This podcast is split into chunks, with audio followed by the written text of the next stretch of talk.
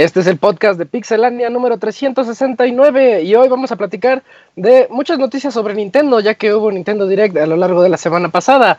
También hay secuela de Hollow Knight, juegazo en camino.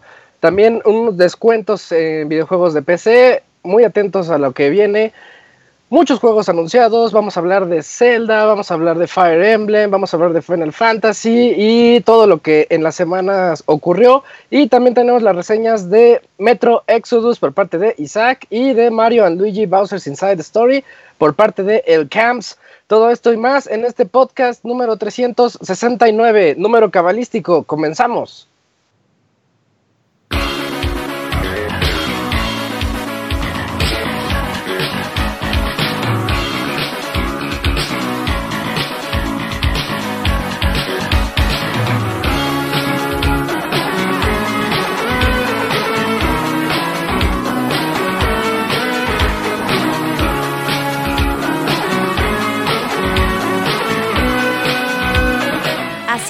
El Pixel Podcast, con la información más importante del mundo de los videojuegos.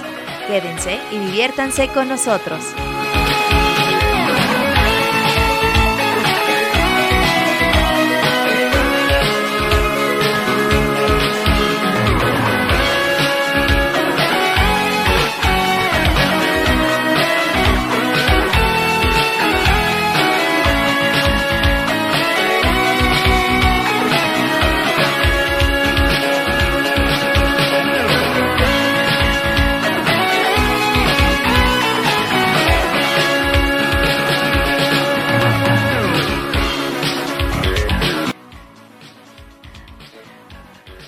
Hola, muy buenas noches a todos. Sean bienvenidos a este Pixel Podcast número 369, en donde vamos a hablar de todo lo que ya les mencioné. Mucha noticia nintendera, así que ahí está el warning desde ahorita. Yo soy Isaac y voy a estar aquí con ustedes las próximas dos horas y media platicando de videojuegos con mis amigos. Y quiero comenzar presentando al Camps, que está aquí con nosotros como todos los lunes.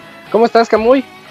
¿Qué tal, Isaac? Bien, gracias. Pues ya una semana más y pues mucha noticia, eh, que al reto la estamos comentando y ya nos diste un pequeño avance. Oye, Camps, eh, ¿qué pasó con el 270? Con el... Ah, sí, ya lo una época de tu vida que, que ya quieres olvidar, estás cerrando ciclos. A ver, cuéntanos. Pues eh, rápidamente cuando comenzó Twitter, pues hice mi cuenta, pero pues el así Capuy solito ya estaba ocupado y sus variantes eh, sin, sin caracteres alfanuméricos. Entonces no me quedó de otra y lo dejé como 270 porque antes mi uno de mis primeros correos eh, tenía esa terminación nada más por tenerla y ya. Y hasta hace poquito dije no a ver ya voy a voy a ver si está libre Kamui solo o, lo que sea o con un guion bajo Shirou o algo así pero también seguían ocupados y ya el que más ajustaba era este de arroba Kamui guion bajo MX Oh, deberías de ponerte el nombre, el, número del podcast. Serías Camuy 369. y ya la siguiente semana Camuy 370. Y ya a, 370. Sí. sí. estaría chido que hicieras algo así. Ocupas de las semanas. ya, así quedó. Bueno, ya entendimos todos esa duda porque la gente preguntaba. Eh, también tenemos aquí con nosotros a nuestro amigo Eugene. ¿Cómo estás, Eugene? Buenas noches. ¿Qué onda, Isaac? Buenas noches, buenas noches a todos. Chiavos. Semana importante, Isaac. Muchos, muchos anuncios chingones, ¿eh? chingones. Qué padre, ¿no? Ya hacía falta. Sí, ya hacía falta que nos dieran cosas de qué hablar y para que no tuviéramos al panda ahí diciéndonos por quinta vez que Japón es un lugar muy triste. Ajá.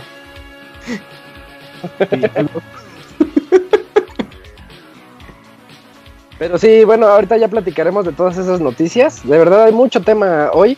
Eh, también tenemos aquí a Dakuni. ¿Cómo estás, Dakuni? Nuestro representante del Ku Klux Klan. Ah, no, bueno. White Power. Buenas noches a todos. Sí, pues ya aquí lleno para otro Pizza Podcast. Y hablando de las buenas noticias, ¿se acuerdan cuando yo les dije hace ocho días que mi PlayStation 4 no tenía Blu-ray? Y ustedes me decían que sí. Pues que llego a mi casa y dije, ah, fuerza, ya tengo Blu-ray gratis. Y yo que pensaba comprarme uno. ¿Y si te funcionó? Sí, me funcionó. Probé unas películas que ahí tenía abandonadas. Dije, las voy a comprar y cuando tenga Blu-ray las estreno. No ya las pude estrenar. Esa es, es, una de esas noticias padres, ¿no? Porque pues, se vale que no supieras, digo. Dos años no sabía que tenía un Blu-ray ahí en mi Qué chafa. Oye, pero esas películas. Eso si no le estrenas con un tres lancheros bien picudos, no vale, ¿eh? ¿Es Blu-ray de esa? Ah, sí. ¿Hay de esa? Claro. O sea, es un DVD, un archivo de 100 megas, güey, en un Blu-ray, pero sí hay. Ah, bueno, casero. Ahora que puedas, Dakuni, te recomiendo que, que bajes Netflix. Es una aplicación que está bien chida ya, ya, y jal, jalan el Play 4. No, no para Dakuni, así, ¡no mames! Sí, no, se va a loco, pero. pero no inventes, nunca voy a terminar el catálogo. Y llega el abogado, ah, yo me lo terminé en un fin de semana. Ah. Pues sí, así estuvo la cosa en mi semana. Qué bueno, qué bueno, esa es una buena forma de comenzar las semanas. Y ya lo escucharon también por allá anda el Robert. ¿Cómo estás, Robert? Dice un saludo a todos los que nos escuchan. Bastante contento, fue una semana divertida en las redes sociales. Y estuvo bueno el Evo Japón. Todavía sigo bien pinche desvelado, pero ahí la llevamos. Ah, sí te echaste la desvelada, sí es cierto. Tres días seguidos. no, sí está pesado eso. Y por último, y no menos importante, tenemos al Pixemoy. ¿Qué voles, qué voles, Pixemoy? ¿Qué voles, qué voles? Pues sí, aquí ya, eh, como lo comentas en el Pixel Podcast, con unas noticias que hay, ay, mamachita, unas muy buenas con ese direct que sí nos salió de ni de sorpresa, que hasta decíamos, si mañana sale el directo, ahí nos avientan el tuitazo y que sí salió, tómalas. Le atinamos. Pues, sí, bueno, rumores en, un rato más les platicamos cómo está toda la cosa, cómo está el chancho. Sí, claro que sí. Y yo creo que mejor nos vamos ya sin mayor preámbulo a las notas porque hay mucho de qué platicar. Vámonos.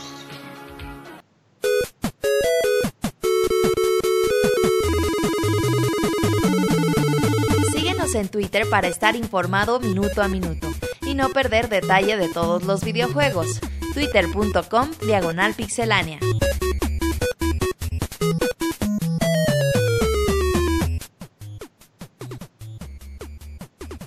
En esta serie de noticias, yo ahora me toca comenzar y eh, yo les traigo la nota de que ya se anunció la secuela de Hollow Knight. Esto dejó emocionados a muchos porque recordemos la reseña de Eugene hace como cuatro meses, tres meses más o menos, en donde nos decía el juegazo que realmente es Hollow Knight, un, un indie, un indie de hecho, no es Nindy, salió en PC antes, pero le digo Nindy. Un juego independiente que nos mostró un Metroidvania muy clásico y muy retador, que realmente te podías perder en el juego. Yo me perdí en el juego, y pues que nos gustó mucho saber que va a llegar a esta nueva secuela. Nada más que tiene algo en particular que está bastante interesante. Ahora ya no vamos a utilizar a Hollow Knight, ahora vamos a utilizar a Hornet. Hornet es uno de los enemigos que nos encontrábamos eh, a lo largo del juego, pero pues la historia iba desarrollándose digamos que era como el protoman, el del juego. Eh, y el tráiler nos demuestra cómo ya van a haber nuevos enemigos. Él presume que va a haber más de 150 nuevos enemigos. Las habilidades de Hornet son diferentes a las de Hollow Knight. Esto habla muy bien de que no, no se fueron por la fácil y decir, ah, pues nada más hazlo un poquito más, más grande y ya realmente se ve que hay trabajo de fondo. Y no sé cómo te llegó la noticia a ti, Eugene, que te, volviste el fan instantáneo al jugar este juego. De hecho, yo lo jugué por tu culpa. lo siento, amigo. Eh, pero sí, igual, igual que tú, cuando, cuando vimos el, cuando vi el anuncio, después de un día después del direct, eh, justamente, ah, igual me, emocioné y aparte lo que me emocionó aún más fue que ellos tenían planeado que eh, esta historia de Hornet iba a ser eh, tal cual un, DLC del juego base. Iba a ser como que lo siguiente, lo que, porque llevan tres DLCs, este sería, hubiera sido el cuarto, pero se dieron cuenta que hay demasiado, hay demasiada carnita que sacar para y que se merecía que fuera pues propiamente la secuela, que yo creo que tal cual va a ser la precuela. O sea, bueno, si, si los que hayan jugado el juego y han visto un poquito de la historia de Hornet, eh, yo quiero creer que va a ser la precuela Hollow Knight. Eh, pero sí, súper emocionado. Aparte, pues eh, me recuerda mucho a, cuando vimos eh, el siguiente paso de Shovel Knight. Que, ah, también en Play Knight y en. Ah, ¿Cómo se llama? El, el, otro Knight que salió. Uy, no me acuerdo. Pero sí. Y al que yo dije, está mejor que Breath of the Wild. no manches. Eh, pero bueno, que, cambié, igual cambiaron eh, las mecánicas del juego y me metieron nuevos, eh, nuevos niveles. Me recuerda mucho a eso, lo que está haciendo Team Cherry. Treasure Trove, ¿no? Es el último que va a salir. No, Treasure Trove es, es como el, es el acumulado de todas las cosas que han salido de Shovel Knight. Antes se llamaba Shovel Knight y ahorita ya con la campaña de Plague Knight. Spectre of Torments. Spectre Knight. Spectre Knight, ya el juego se llama Treasure Trove. Shovel Knight Treasure Trove. Sí, ya el. Ahora sí, el Definitive Edition. Va. A mí me emocionó, ¿eh? con la movilidad nueva que tiene este personaje. Se ve diferente. Dices, uy, qué chingón se ve, porque si la movilidad con nadar, sí, ya era bien chingona. Ahora moviéndote con esas técnicas que tiene, las batallas se van a poner bien buenas. Además, un detalle es que si son de los que apoyaron el Kickstarter y ya dijeron que les va a regalar ese juego aparte totalmente gratis. A los que no, vamos a tener que pagar, que aún así no es mucho y vale muchísimo la pena. Pero se me hace un detalle bonito de que pues el cuate diga, pues gracias al Kickstarter puedes sacar el primer juego y me fue también que aquí tengo el segundo. Y pues está bonito el detalle. Oye, ¿qué onda con Team Cherry? Está bien. Pues. Pero ¿qué onda con Team Cherry? O sea, ¿son los buenos samaritanos de los videojuegos? Su juego vale 180 pesos, güey, Nintendo. Sí, son de los pocos que, que te hacen la conversión de 1 a 10 aquí en México. Neta, compren Hollow Knight. Es muy, muy bueno. Sí, Hollow Knight. Y bueno, esa es nuestra primera nota de esta noche. Y vamos a continuar con los descuentos, Robert. Bueno, no sé si, si es un descuento, pero te están regalando juegos. A ver. Es una oferta, más que nada. Una oferta, sí. Eh, The Division 2 ya sale en el mes de marzo, el 15 de marzo, para ser más preciso. Y aquellos que tengan pensado jugarlo en PC, pues ya pueden ir ahí a Steam o Ubi, ¿cómo se llama la de Ubi, La... Ubi Play? Ubi Play. Uplay. Ah, pues a, hacer la preventa del juego y les van a dar a escoger entre tres títulos de PC de Ubisoft totalmente gratis con su preventa. El primero es Watch Dogs 2, gran juego reseñado por Isaac, así ya que tiene dos años, ¿no? Más o menos. Sí, el otro es Ghost Recon Wildlands este creo que lo reseñó Gerson, también bastante bueno y que ha tenido mucho contenido. Ubisoft está apostando mucho por darle una longevidad, larga a sus juegos. Sí, como que esa es su estrategia, ¿no? Porque igual por Honor también le han dado mucho. Este. El de Division, como lo comentas, el, el, Ghost Wildlands, está viendo que, que el Rainbow también uno de carreras. Ya tiene 40 millones de jugadores. Ah, de hecho, un detalle, no sé si es válido aquí en México, pero parece ser que hay una promoción ahorita en la PCN que puedes comprar un año de Plus ah, a 60 dólares, o sea, el precio normal, y te regalan este Rainbow, Six Siege.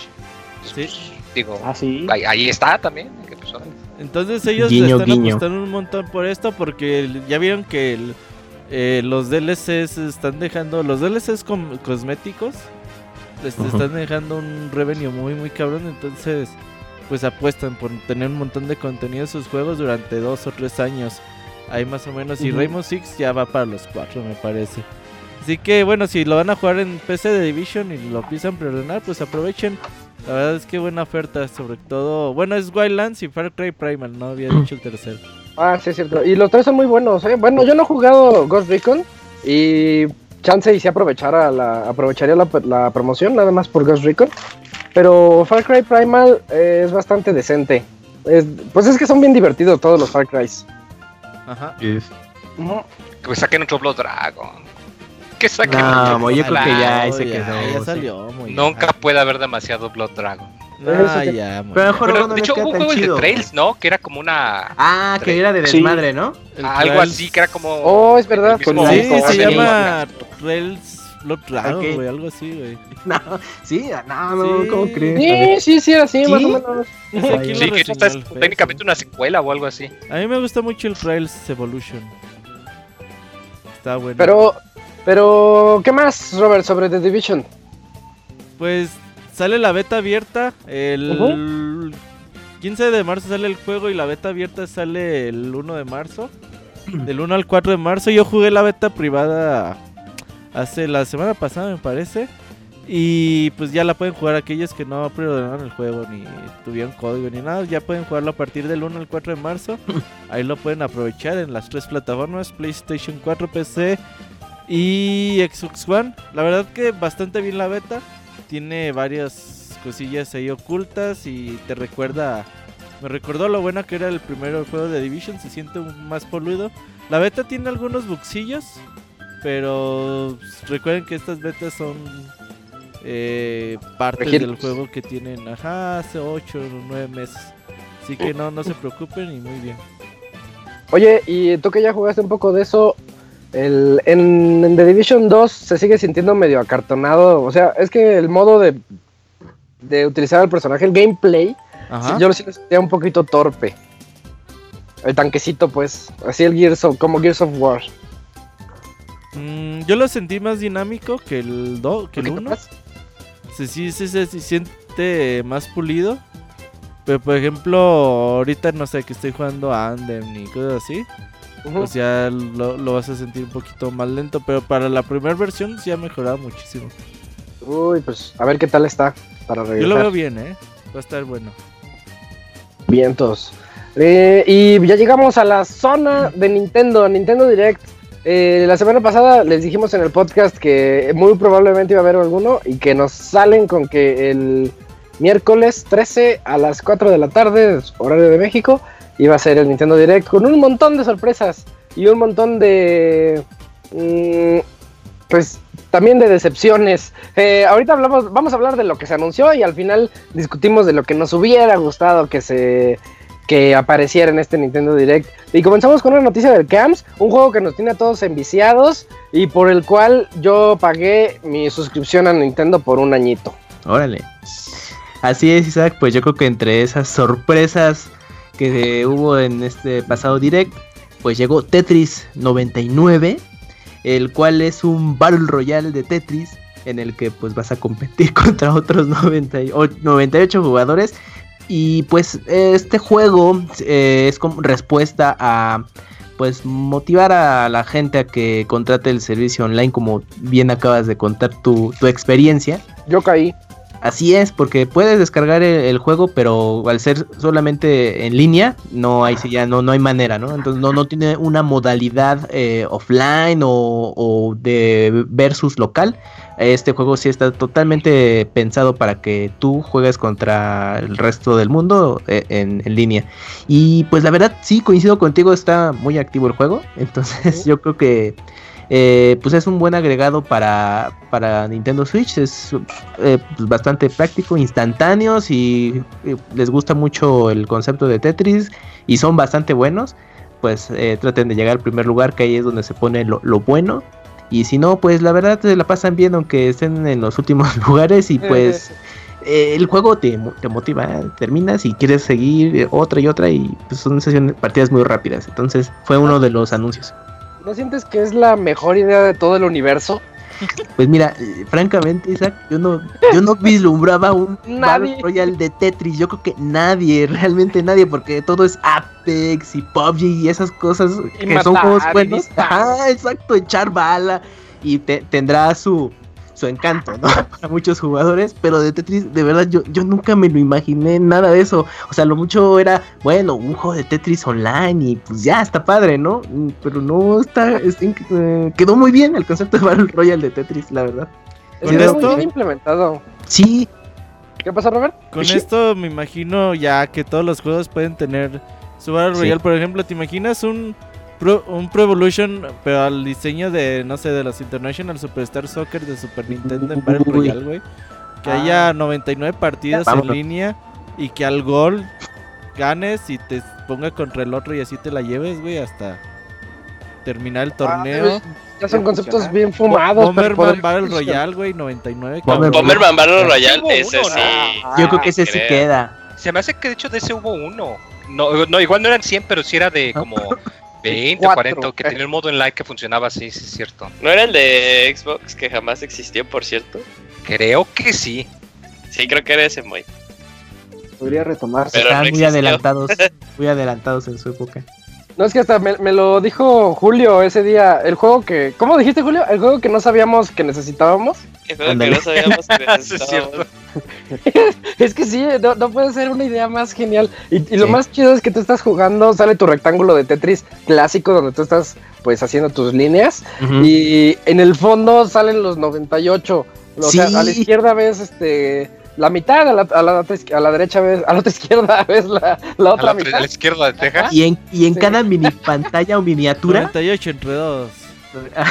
Puedes ver, o sea, eh, eh, cómo van acomodando sus líneas, no nomás es como una visualización ahí rara, no, o sea, realmente en tiempo real pues estás viendo cómo están jugando todos.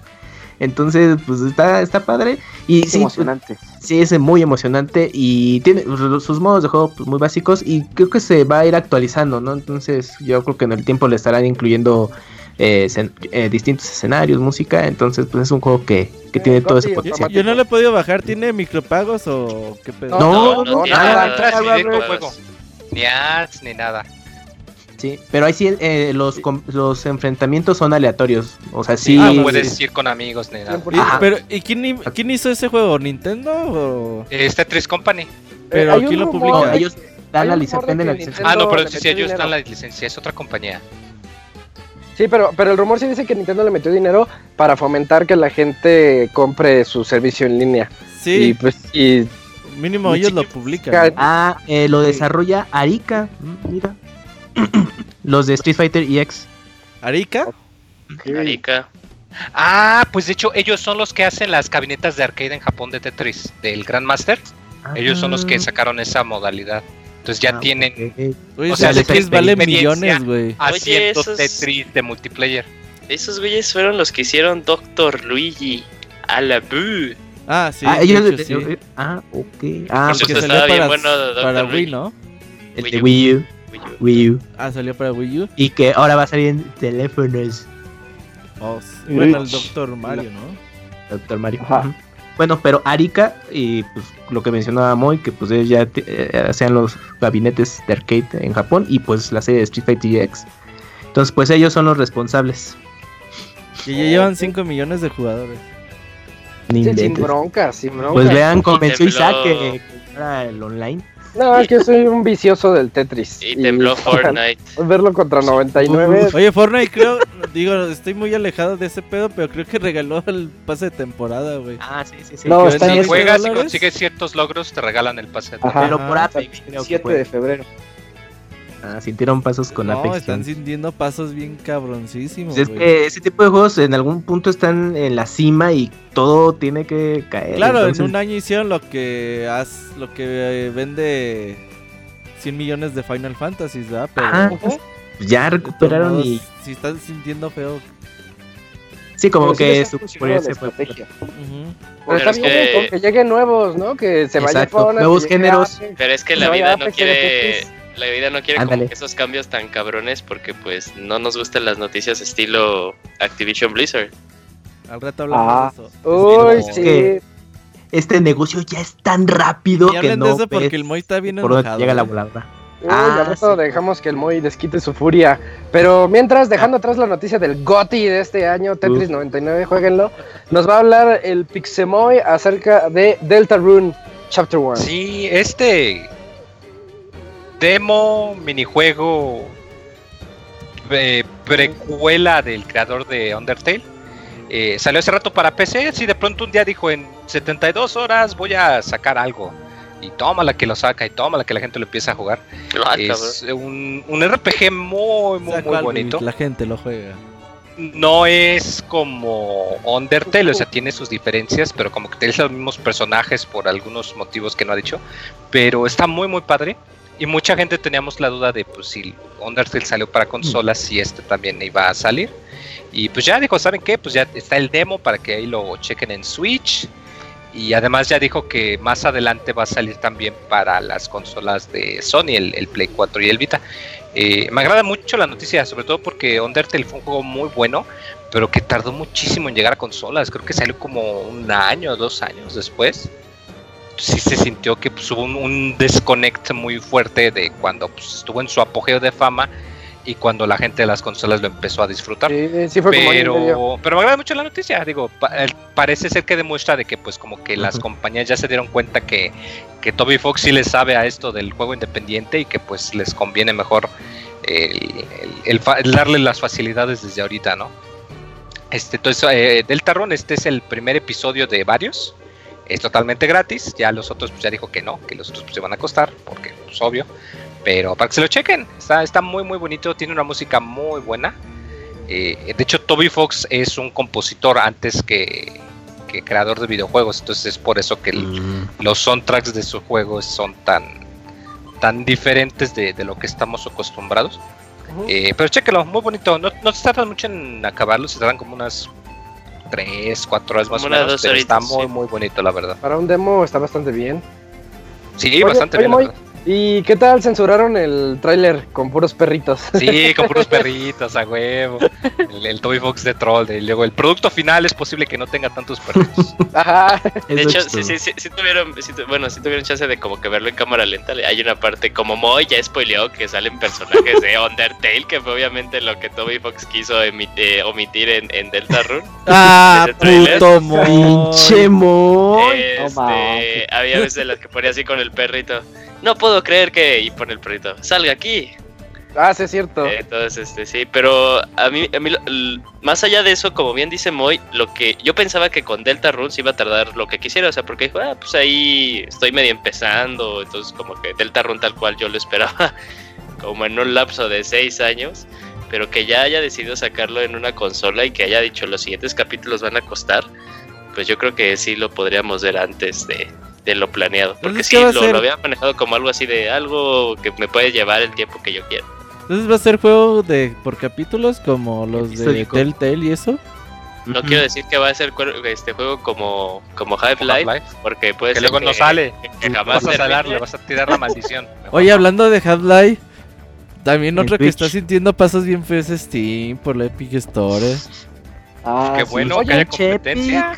Mira, por un lado estoy de acuerdo en la competencia porque Steam, no, no sé los números exactos, pero la Epic Store les está dando creo por ahí del 80% de las ganancias ah, al desarrollador y Steam sí se estaba clavando. Steam cobra el 30%.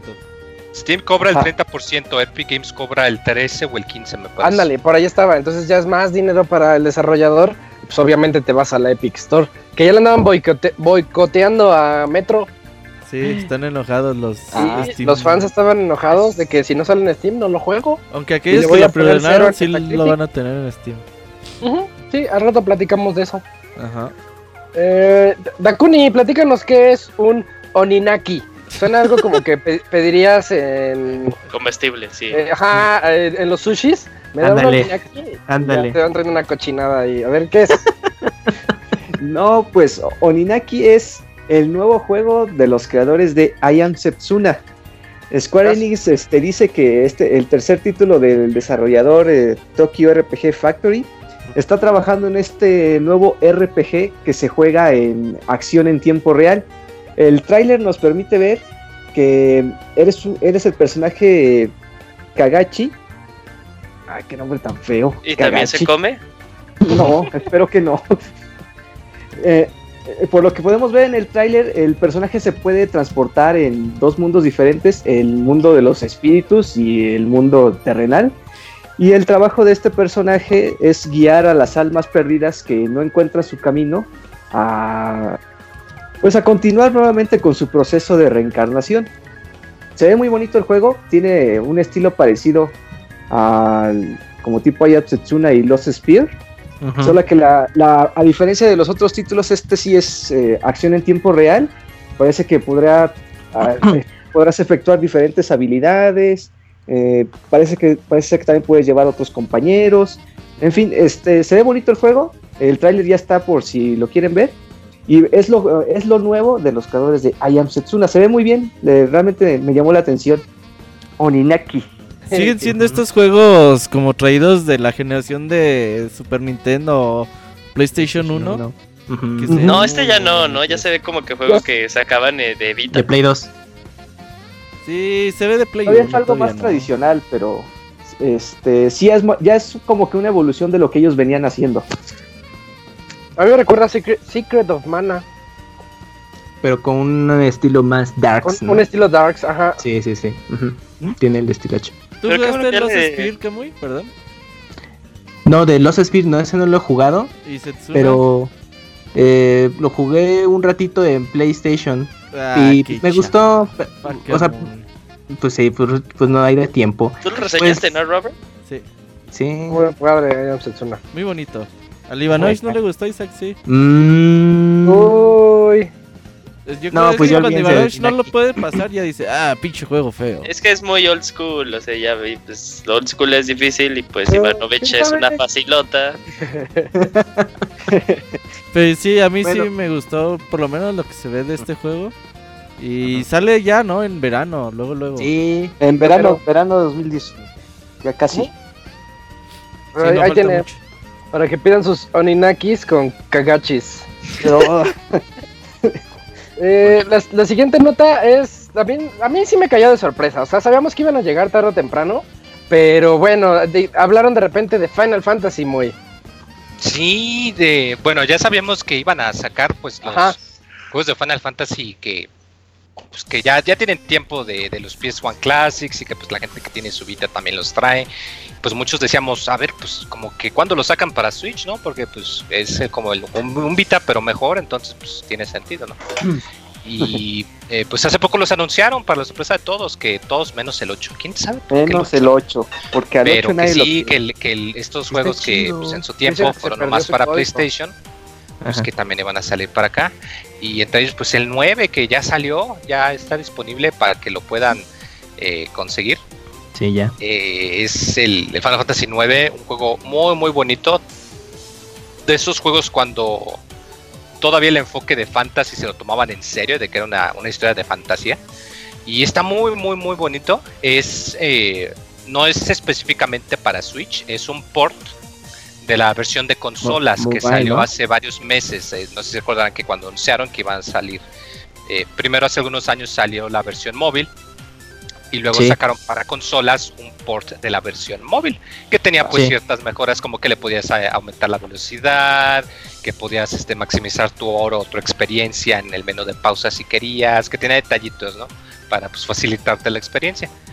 Y esa es la versión que está disponible para Switch. Entonces, pues si han podido jugar la versión de Steam o la versión de Play 4, pues no, no notarán gran diferencia fuera de pues, el cambio de los botones, que ahora en vez de decir triángulo dice X. Eh, ah.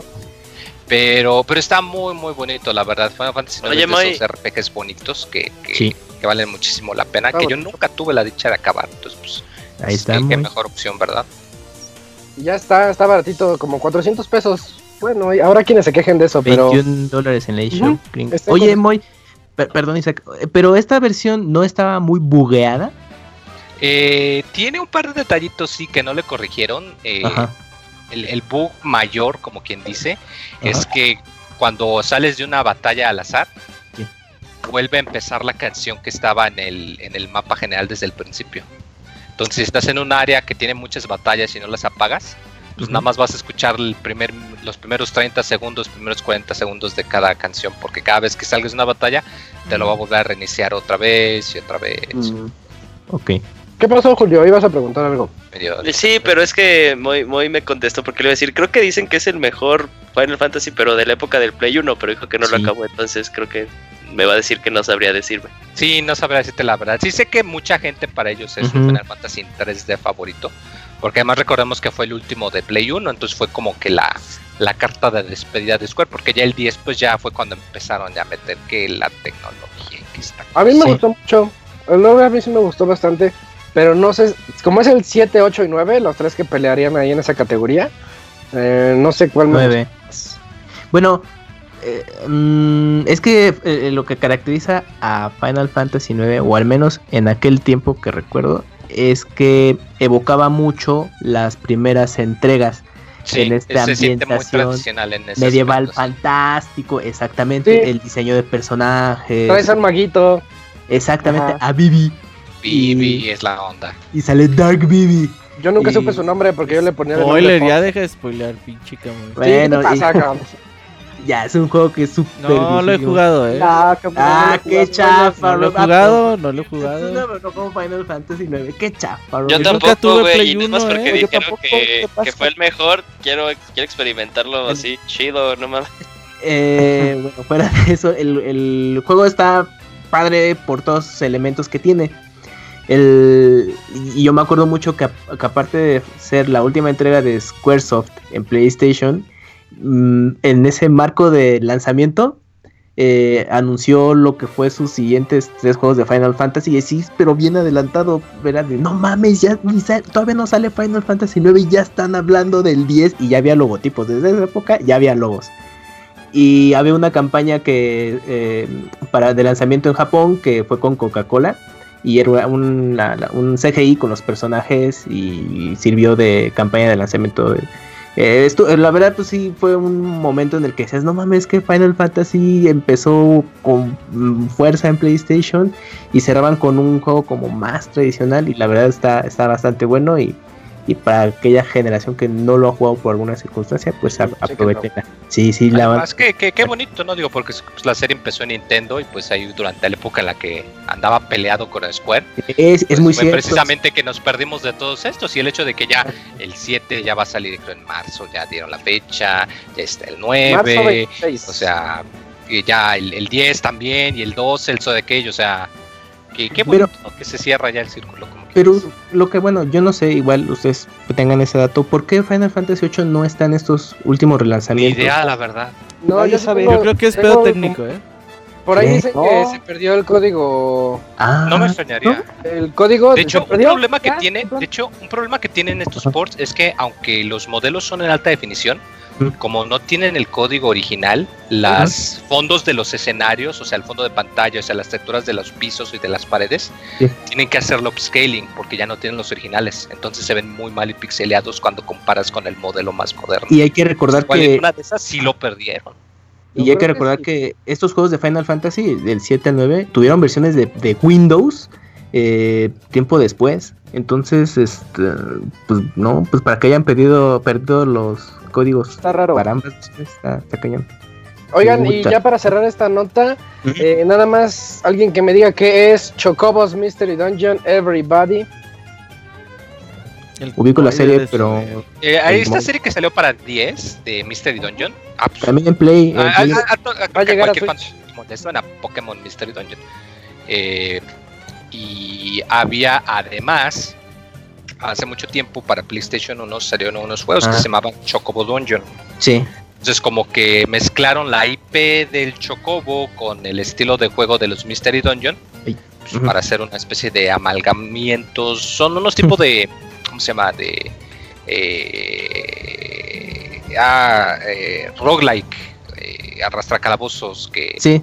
Eh, pues sí tienen algo de dificultad, pero pues, los, el, equipo de Mystery Dungeon pues los hace muy accesibles. Pues, se nota mucho ahí en el estilo tan, tan bonito y tan pues apachurrable del Chocobo, ¿no? Sí, son, como juegos más relajados. Presente porque eh, estaban gozando mucha popularidad los Chocobo en, en todos este, los lanzamientos de PlayStation que decían vamos a llegar a los chavos de aquel entonces y pues aprovecharon las mascotas de los chocobos que quedan perfectos para iniciar a esas nuevas generaciones. Y pues eran juegos bonitos, pero pues no eran así como pues, eh, tan profundos como si venías de los Final Fantasy, pues Chocobo pues no te, no te ofrecía esa misma experiencia, pero pues estaban agradables. Y, la serie continuó en también en 10, en Wii y, pues, en varias plataformas también. Órale. Sí, sí, sí, es una serie como de bajo perfil Ajá, de, Square Enix, que tiene su base de fans y mínimo sacan uno o dos, dos entregas según la consola de, del, en el que esté en ese entonces. Ya, ya estás. Em, en la siguiente nota, Yujin, en el nuevo Fire Emblem con ya, ya con fecha de lanzamiento. Sí, Isaac, bueno, pues empecemos por la noticia mala. Se retrasa una segunda vez Fire Emblem Three Houses. Ah. Eh, recordemos que lo esperábamos para el año pasado, 2018, y luego dijeron para primavera 2019 y ahora dijeron que es pues, prácticamente comenzando verano. Eh, pero bueno, todo esto es para que pues eh, tengamos un producto de calidad y todas esas cosas. Pero ya oficialmente la fecha de salida de Fire Emblem Three Houses es el 26 de julio. Eh, probablemente el juego que tuvo más tiempo, más bien no probablemente, es el juego de Nintendo que tuvo más tiempo en todo el Nintendo Direct, como unos 15 minutos, en, el que, en el que ya pudimos ver más acerca de, de las mecánicas, de qué va a ir la historia, eh, seguimos teniendo al, avatar que nosotros vamos a poder elegir. Todavía no se sabe si lo vamos a poder editar. Yo creo que sí, totalmente. Eh, y nos damos cuenta que este Fire Emblem es Fire Emblem conoce a Harry Potter, en el que pues vamos a tener que decidir una de las tres casas es porque El personaje va a ser el profesor dentro de una academia y la academia está dividida en tres casas. Si vieron Harry Potter, ese mismo concepto. Y tú tienes que elegir cuál vas a representar. Tenemos eh, los halcones negros, los leones azules y los venados dorados o amarillos. No, no me acuerdo bien. Eh, en, cuanto a gameplay, el juego se sigue viendo igual que un Fire Emblem. De hecho, yo creía que esta se ve mucho mejor. Las mecánicas nuevas, al parecer, vamos a tener ya nosotros más control acerca de nuestras unidades y qué rumbo queremos que tomen cada una de ellas. Yo supongo que también ahí van a tener los stats de siempre, lo que pues obviamente una clase o algún atributo en específico le va a convenir más, no, no tal cual eh, eh, al que tú quieras, pero tienes esa opción de poderle cambiar, mm, llevarlo en otro camino del que los eh, de que los desarrolladores habían pensado. Y ya cosas, cosas ya como que interesantes. A mí propiamente este juego, yo lo que vi, le comentaba a Roberto, le comentaba a Kamui. Mm, a mí no me gustó tal cual lo que vi, o sea, porque siento mucho que... Eh, yo tengo un problema con los juegos eh, japoneses que son de novela ligera si no saben a qué se refieren los que los han jugado, son juegos en los que son muy demasiado, demasiado enfocados a su historia y que para que en un lapso de, de gameplay en gameplay puedes llevarte 30 minutos de puro diálogo, 40 minutos de puro diálogo. Eso me molestó en los del 3DS, por eso no le seguí. Y yo como que, fíjate que en, cuanto a Fire Emblem, sí tiene, es, es, muy enfocado a su historia, pero yo nunca he sentido que abusa demasiado en cada, entre cada una de, de lo que pasa, en cada uno de lo que pasa para una siguiente misión. Pero por alguna te da como el argumento, te justifica, pero no hace de que a huevo tengas que saber qué está pasando. pero por alguna razón, no sé por qué esto me emitió que están intentando ir a, a, a, una temática similar, nada más porque es el concepto de una escuela, ya se deja tal cual como que personajes, aunque los diseños de los personajes de Fire Emblem siempre sean así como que algo juveniles, traen un peso de, edad, traen un peso de edad, traen un peso de que pues tienen como que algo cierto eh, reino en sus, en sus manos, pero con tal vez este concepto de una escuela y que tal cual estás educando como que a, eh, adolescentes, pues tal vez la mecánica sea un poquito ligera. Bueno, eso es lo que yo pude percibir. ¿Sabes qué? Pues, yo ya sé por qué es y, estoy segurísimo que es por eso. No me digas que el diseño de personajes, Moy. No, no, no, no solo, no solo va por eso. ¿Sabes? Este juego no está siendo hecho únicamente por Nintendo. Ah, ¿Sabes por qué compañía está metiendo mano? Por Koei Tecmo. Entonces ellos le están metiendo ahí mucho de la caracterización que le pusieron para sus personajes acá en extremo animescos de Fire Emblem Warriors. Sí, cierto. Y te lo aseguro que es por eso que están metiendo la mano aquí también. Igual también le comenté eso a Roberto, le dije, si, se nota muy Koei Tecmo, yo creo que es tal cual están utilizando el, el motor que utilizaron para Fire Emblem Heroes. Pero, o sea, te, te, digo, te, repito, o sea, que en cuanto a gameplay, el juego para mí se sigue, siendo, se sigue viendo bien y hay mecánicas interesantes, se ven muy interesantes. Tenemos como dos clases nuevas, el Fighter, eh, bueno, que tal vez no nuevas, porque pues, puede ser similares a otras que este, a otras iteraciones del juego, pero tenemos un Fighter y, y, otras que hay este, un poquito extrañas. A parecer le quitan eh, la mecánica del emparejamiento entre unidades que se manejaba en Fates y en Awakening me gustaba mucho, pero a parecer tenemos algo este, mucho mejor. Pero te digo, todo eso, todo lo que me enseñaron que no fuera gameplay tal cual del juego, hizo que no me gustara. Dije, no estoy muy convencido por el diseño de los personajes. Eh, como que sí veía demasiado, demasiado, demasiado diálogo. Al final voy a tener yo que jugar este juego para, creo que siento yo, para poder emitir bien una opinión. Porque al final soy fan, lo voy a consumir. Julio. Se perdió. Ay, mira, ahí está. verlo de una vez. ¿En, qué me, ¿En, qué me, quedé, amigos? ¿En qué vas a consumirlo? ¿Qué vas a consumirlo? ah, sí, voy a consumir el juego, perdón, perdón, perdón, perdón. Voy a consumir el juego, aunque, aunque no quiera, pero pues puede ser que saquen algo en ese. De, de, de ahorita, antes de que salga, que diga, ¿sabes qué? Pues la verdad, no me interesa por el momento. Eh, pero me mantengo ligeramente optimista, Isaac. Por lo que vi, te digo, el gameplay se, se ve bien. Eh, hay cosas también como que importantes de mencionar. Eh, el diseño de personajes ahora por primera vez está eh, bajo el cargo de, una mujer, ah, Kurahana Chinatsu.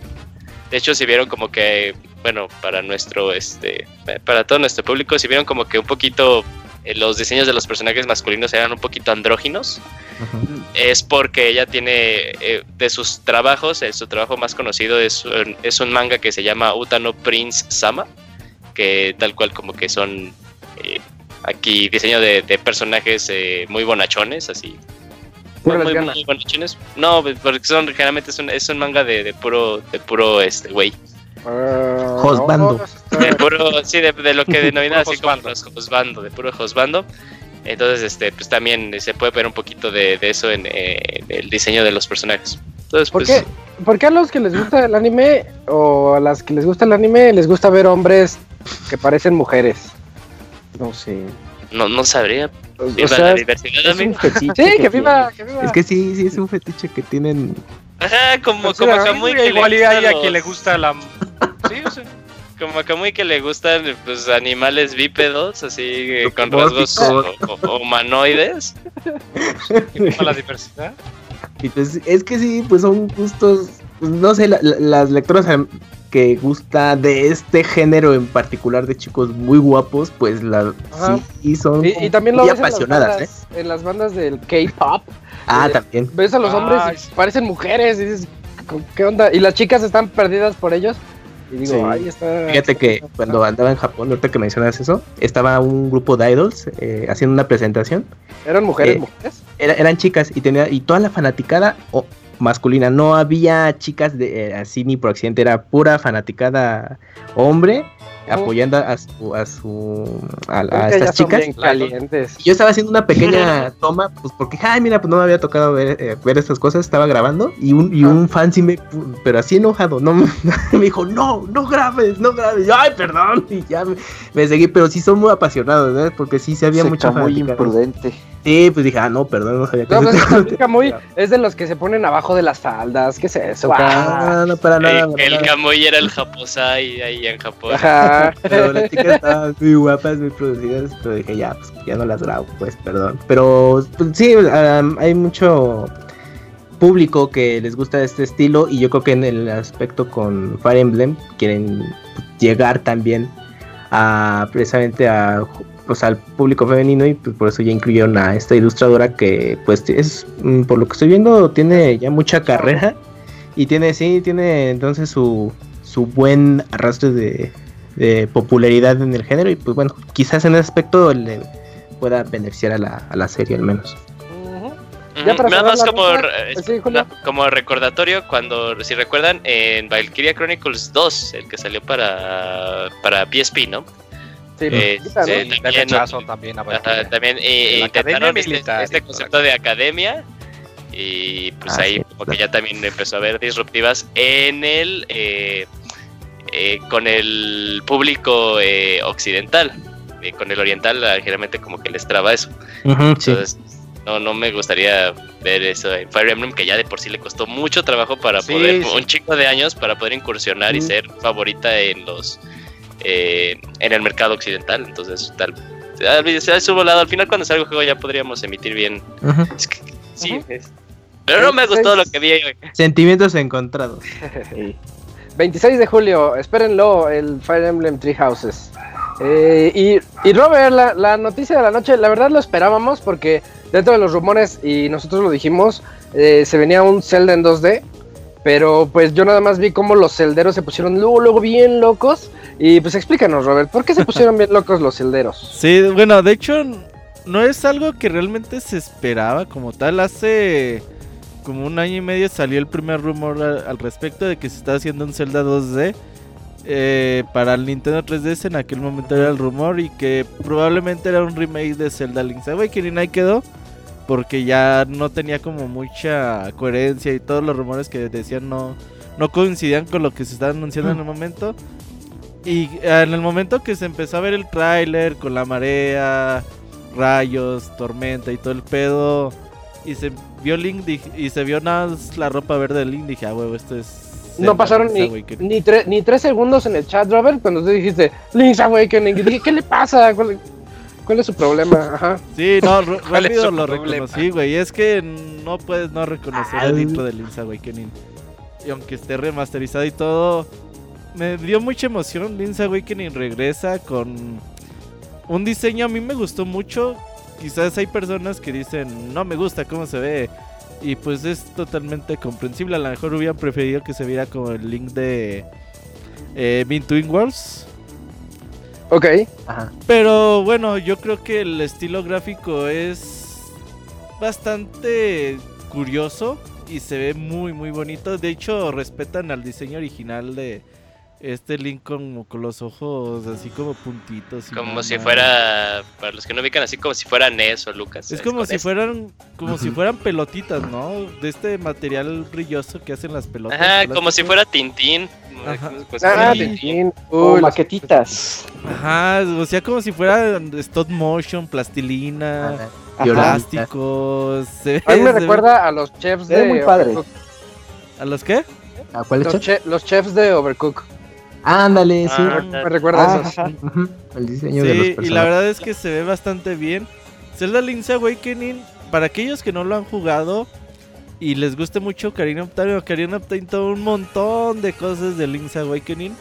Eh, los intercambios, los minijuegos de pesca, eh, muchas cosas. Link's Awakening fue una base, a pesar de que ya existían tres juegos de Zelda como Link de Paz y Zelda 1, Zelda 2 el Link's Awakening sembró muchas de las bases que hoy en día The Legend of Zelda usa o ha utilizado después de tantos años de haber salido. Y sí, Link's Awakening fue la base. Y aparte, todo un montón de, de cosas que se permitieron en ese momento que dijeron, ay, güey, pues es Game Boy. Chinga su madre, ponte un Yoshi. Chinga su madre, ponte un Chom ah, Chom. Eso me sorprendió a mí. Un Gomba. No, sabía que eso pasaba y dije, ay, ¿qué hacen esos ahí? Sí, no, tiene muchas cosas de Mario Bros. Y sobre todo Mario Bros. 3 en, especial. Que como que no se lo tomaban tan serio el juego. Que dijeron, ay, pues chingue su madre, ponle esto. Y que Link salte. Y que cada botón pueda utilizarse un ítem en especial. Tiene muchas cosas y estos mundos. Como tenía un chingo de botones el Game Boy Robert. no, pero neta se le ingenian muy cabrón. se le ingenian muy cabrón en este juego. Y aparte pues la forma en que entres a los calabozos. Tuvieron mucho ya como ese. Aunque el aliento de paz ya sucedía. En este, como que ya tiene su chiste entrar a cada calabozo, ¿no? Tienes como que hacer otro. Digamos, acertijo en especial. Para poder entrar a ellos. Son ocho calabozos, me parece.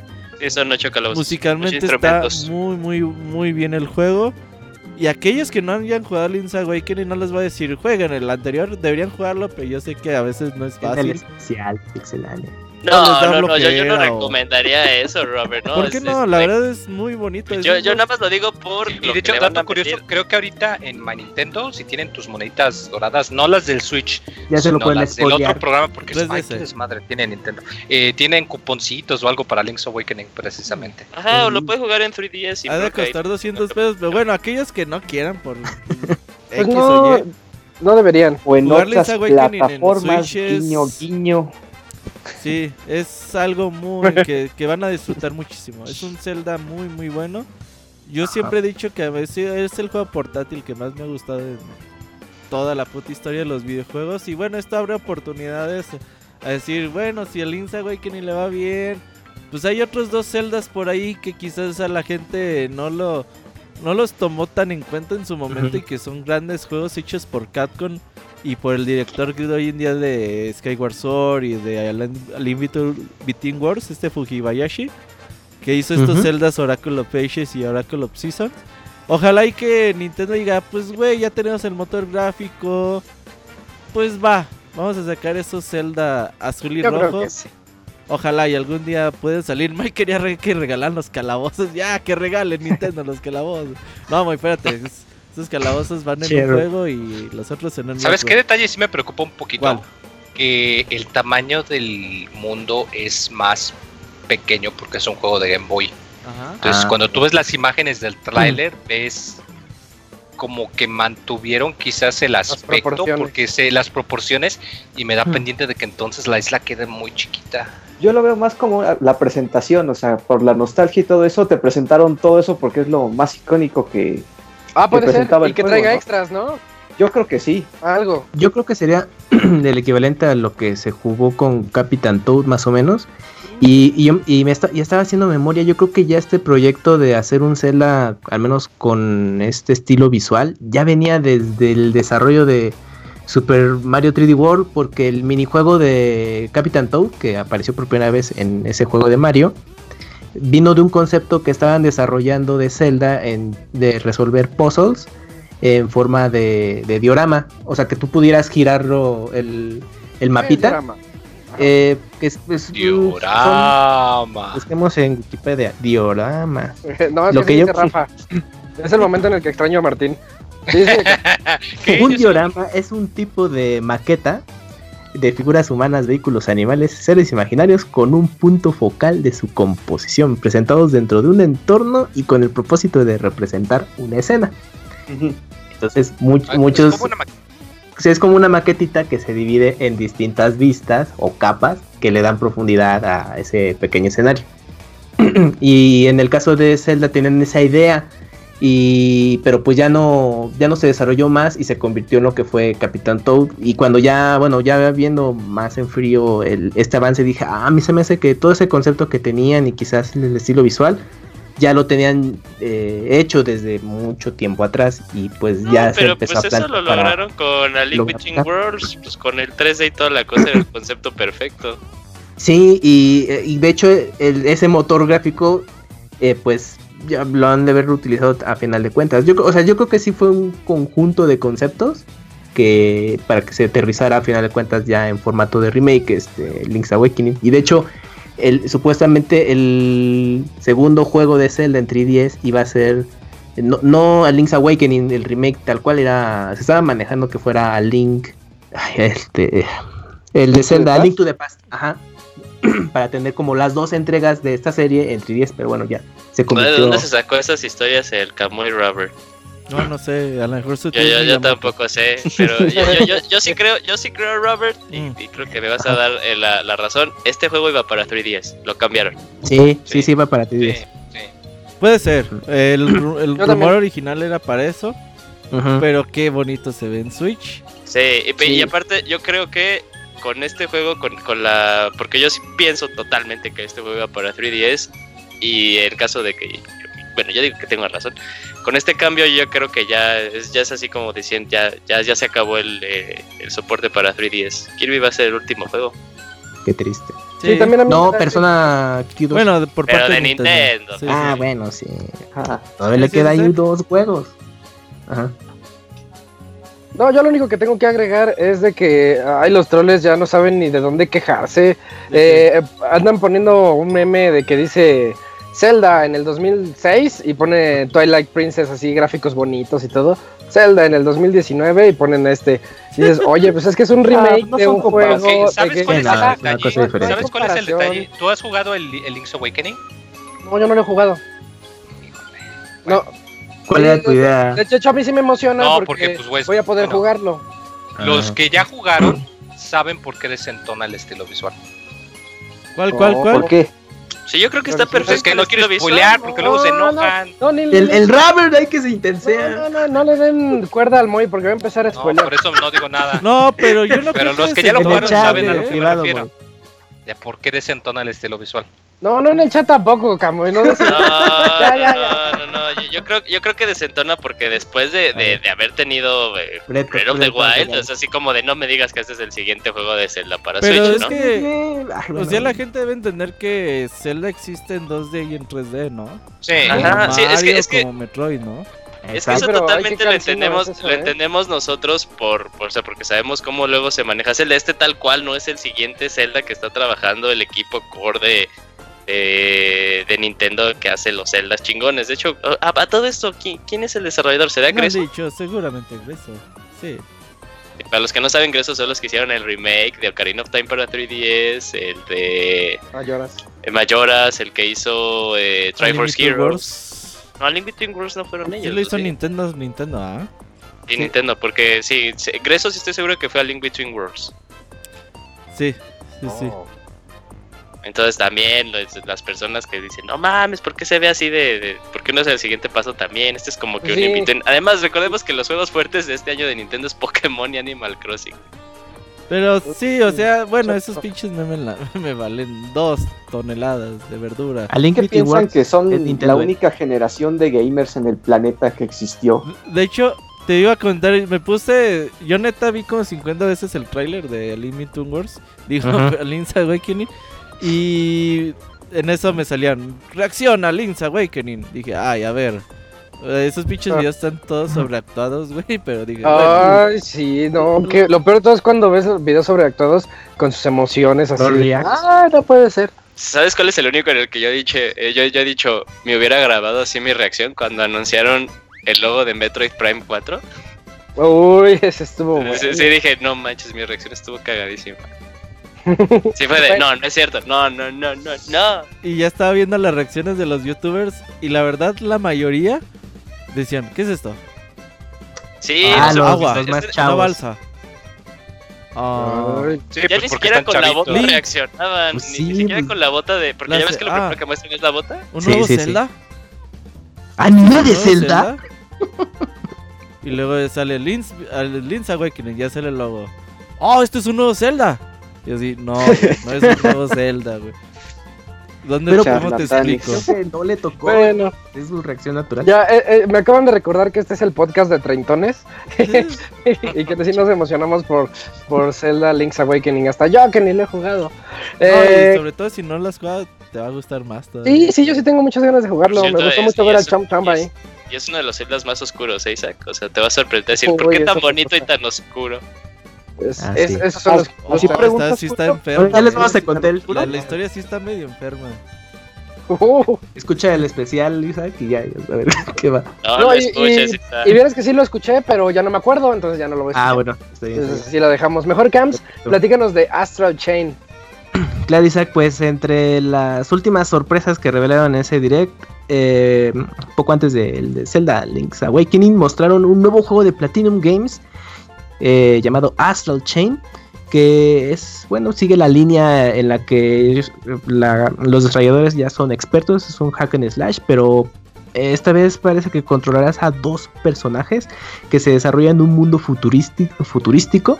Son eh, el... Y bueno, lo que llama la atención de este juego es como el, el trío que está involucrado porque en el desarrollo de personaje está Masakatsu Katsura, eh, bueno, es un dibujante de manga que sus trabajos más famosos son Video Gear AI y recientemente Setman. Uh, Setman está increíble, que ojalá la rediten en México pronto. eh, Higeki Kamiya está como supervisor de, en, la historia y está también Takashi Taura que trabajó en, bueno, creo que fue codirector, ¿no? De, de Niers, Automata si estoy mal, pues me, eh, corríjame por favor. Y pues es uno de los proyectos que estaba desarrollando Platinum fuera del nuevo juego de Square Enix y de Bayonetta 3. Eh, pues ahorita resulta que Astral Chain es el juego que tenían ahí eh, en, desarrollo y pues la sorpresa pues, que se anunció en este direct y pues ya lo estaremos jugando en pues este mismo año en agosto si no mal recuerdo y pues se ve interesante al menos. ¿Es solo para Switch? No. Sí, sí, sí, sí, sí, sí, sí, sí, sí, totalmente exclusivo para Switch. Ok. Están, andan de romance con Nintendo Platinum. yo, cuando vi este tráiler dije, ay, eso huele a camilla de aquí hasta... Sí, cuando ves los movimientos de la espalda, sí, de la perdón, están igualitos a los de a los del Oye, Metal Gear pero, pero hasta la toma... Rising. Rising. Pero hasta la toma venganza, sí, se ven igualitos, güey. Y la forma en cómo se mueven los personajes también, o sea, tiene el sello de Nier Automata. O sea, o sea sí se ve que se conjuntaron todos los elementos de varios juegos. Y pues se ve interesante esa combinación de con este juego. Y no puse el nombre de Camilla porque no me acordé cómo se llamaba, güey. Dije, ¿cómo se llama este cabrón? ¿Cómo se llama el güey que bloquea Sakurai. Dije, no, no me acordaba de este Sakurai. Dije, Sakurai, ¿cómo verga se llamaba, güey? Y ya hasta que vi. Eh, ¿Qué dice? Supervisada por Camilla. Dije, ah, Camilla se llama. Sí, sí, desde acá olía de, ah, eso, güey, la Camilla. Qué chingón. Hablando de Camilla, Moy, cállate. Muy cállate porque ya los ah. conozco, ¿eh? Bueno, ya, se Nada, nada, muy nada. No, nada. Oye, déjame busco ahorita, a ver, vamos a ver. Muere Camilla. Spoilearla en vivo. Bueno, lo que muy eh, busca cómo spoilear la nota. Ah, pero Julio ibas a decir algo. Sí, no, te voy a decir a ti, Isaac. Eh, no es para ti como que el juego el juego del direct. Digo, el, sí, el, así, el juego del direct. ¿Este, el de Platinum Games? Ajá. De hecho, a mí me cayó mal. ¿Es el que me cayó mal, Robert? ¿Sí, verdad? ¿Quién? ¿Por qué? Eh, Astral, Chain es el juego que me ah, cayó sí, pero no sé por qué dices eso. Pues no sé, desde que vi el inicio dije, ay, son dos hermanos o dos tipos iguales que están haciendo una especie de fusión. No sé, muy ah, japonés. Ah, a mí no me gustan esas cosas japonesas. Me cayó mal desde los 10 segundos que lo vi. La verdad, yo no espero nada de él. Pero tiene, trae un buen equipo de fondo. Oye, pero llega en agosto, ¿eh? Así de rápido. Yo no entiendo por qué, le, por qué les emocionó. 30. A mí me emocionó porque, o sea, al inicio decía, ah, Xenoblade Chronicles X2. No, pero igual, igual que todos ustedes, cuando empezó el movimiento dije, esto es Platinum. Quiero ver más. Eh, y yo, yo o sea, me emocioné porque la eh, todo el concepto de acción, todas las peleas se veían muy, muy, muy bien hechas. Pues un poquito como Nier Automata, ¿no? Sí, sí, pero Nier Automata pues, tenía un, modo de batalla muy bueno. ah, sí, no, claro, Nier Automata es un GOTI para mí. De hecho, yo le di el GOTI hace dos años. De hecho, yo creo que como está el, el, director, yo digo que Nier Automata va a salir en Switch. Ah, sí, es por... Ah, está bien, está bien emocionado. que sí. Ojalá salga en Smash. Eh, sí, sí, sí. Uh, Tubi, imagínate, uy, otra vez, y ahora va a ser. Ah, Tubi. Tubi versus Bayonetta, güey. Uy, no sé qué team soy. Uy, no mames. Pero la que tiene pelo, no la cala. baño, güey, así. Dirna algo mata en Switch. Bueno, en lo que en lo que Julio va al baño, yo les platico del nuevo tráiler de Bloodstained, Ritual of the Night. Eh, juegazo, eh, la verdad se ve muy bien, muy bien trabajado. Este, este trailer de hecho a mí sí me emocionó, me llamó mucho la atención, nada más que lo, le tengo mis, mis reservas, porque noto que se parece mucho a la jugabilidad de Rondo of Blood, el remake que hicieron para PSP, ese que está también ahorita, de hecho en Play 4 con... Pero está bueno, ¿no? El, el, Rondo Blood del remake. O sea, está bueno, pero se siente viejo. No sé si lo has. Ah, mm, ya, te entendí, ya te sí, Lo estás jugando y dices. A, mí me encanta Rondo Blood, pero si lo juegas y dices, ah, se nota que es un juego de inicio de los noventas o de mediados de los noventas. Y pues así, así es como yo lo noto este.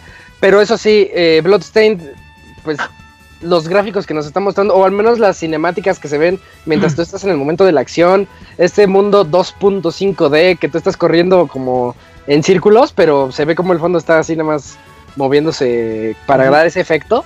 Eh, se ve muy padre, los enemigos se ven muy bien, los acertijos se ven también muy entretenidos. Bueno, al menos el que yo alcancé a ver, había uno como de espejos que tienes que alinearlos para pasar del otro lado. O sea, se ve que trae propuestas buenas. Y basándonos en el de Circle of the Moon, creo que se llama, que, es todo un homenaje a lo que eran los Castlevanias a los primeritos, de hecho al 3. Eh, siento que este juego de verdad tiene, tiene potencial. Nada ¿No, te medio quitó, ¿No te medio quitó las dudas el, eh, ese trailer? ¿Cómo? ¿Del potencial o de.? Ah, del potencial del juego. O sea, porque yo como que al final decía.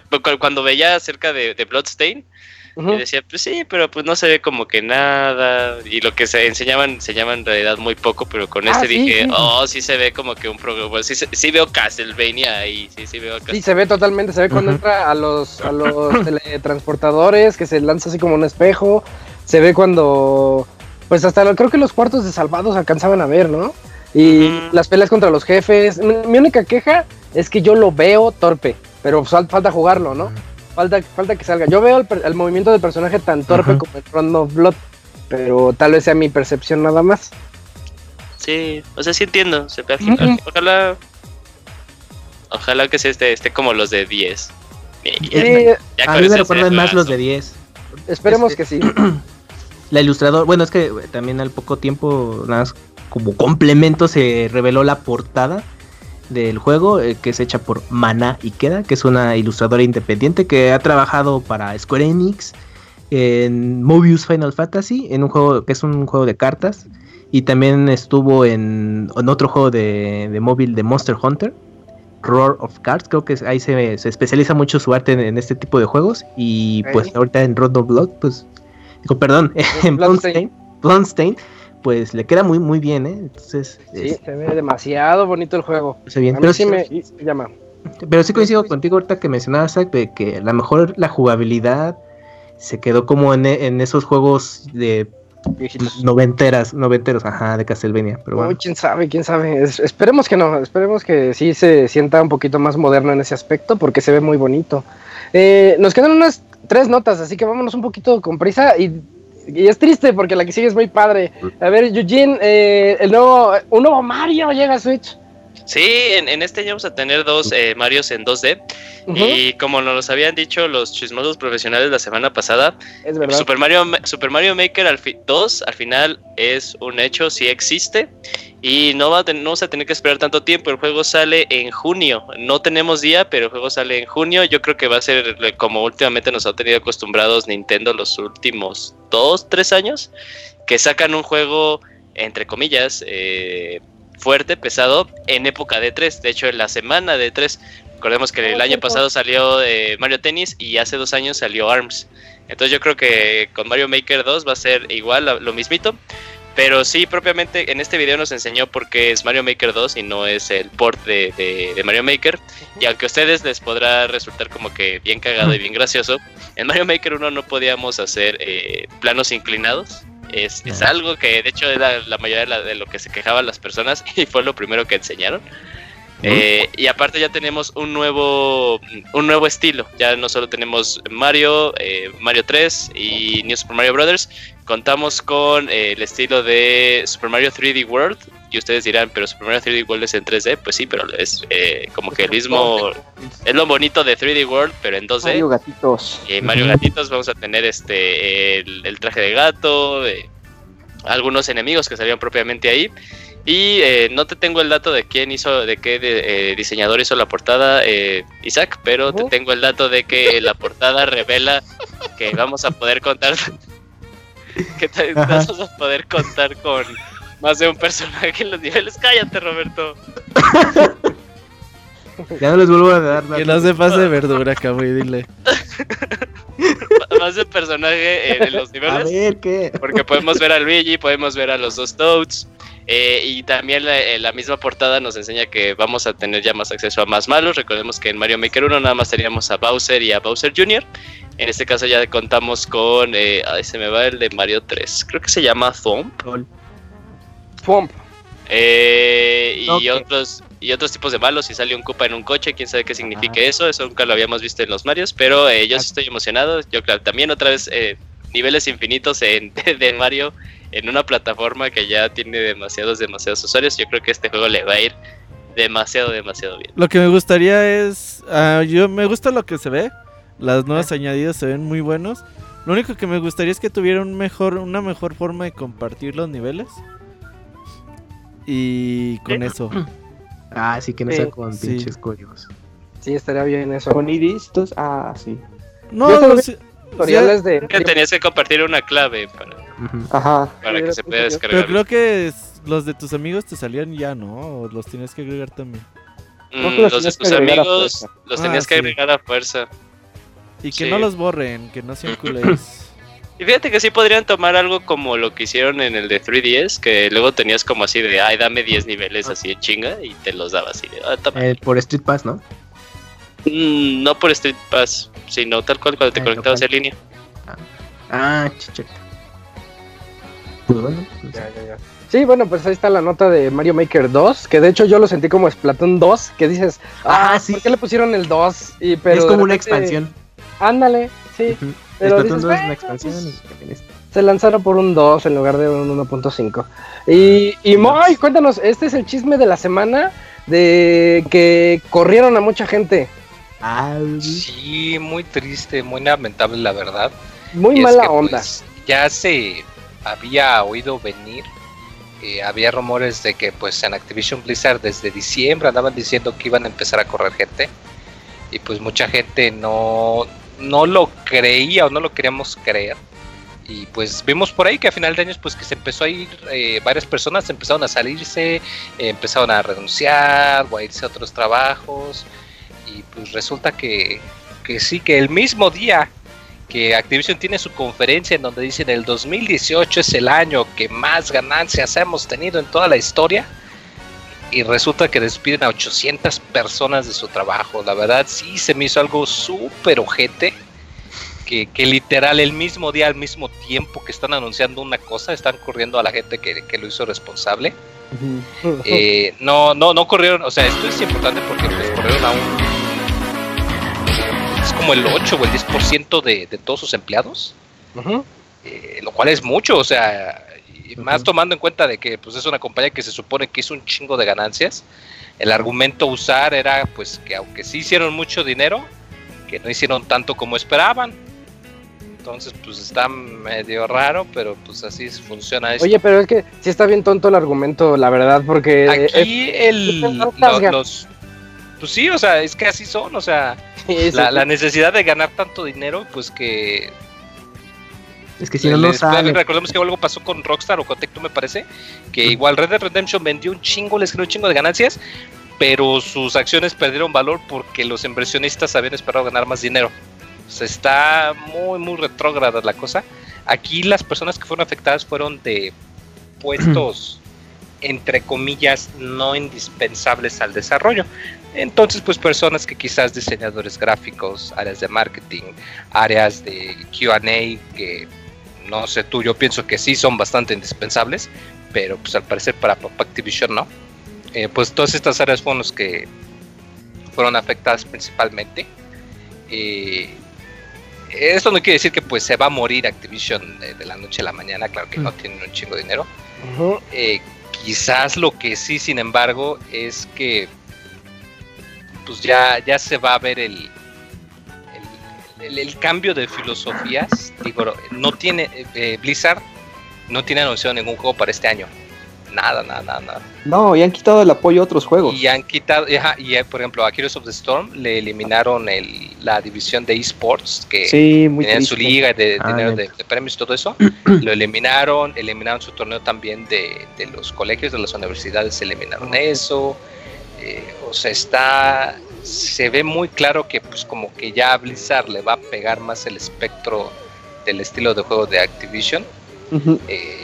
¿Qué quiere decir esto? Pues que por un lado, pues sí, van a salir más juegos, o sea, no vamos a tener que esperar 4 o 5 años para que salga otro juego de Blizzard. Eh, ¿Habla BlizzCon? ¿Tendrá la misma calidad a la que estamos acostumbrados? ¿Será igual de divertido? ¿Será igual de bueno? Yo creo que no. ¿Tendrá tanto valor de comunidad? Y no, no, no, no lo parece. se dice que Heroes of the Stone también podría pasarse al aspecto móvil. o sea, por ahí se anda rumorando que la filosofía de, de HOTS podría pasar también por dispositivos móviles para aprovechar ese mercado mejor porque no está funcionando en la PC como ellos hubieran querido. Y es que sí funciona, pero es que volvemos a lo mismo, o sea, no les, o sea, les están generando todo muchas ganancias, pero es que ellos en vez de ganar 8 millones querían ganar 16, ganaron 12, ah no, pues ellos querían sus 16.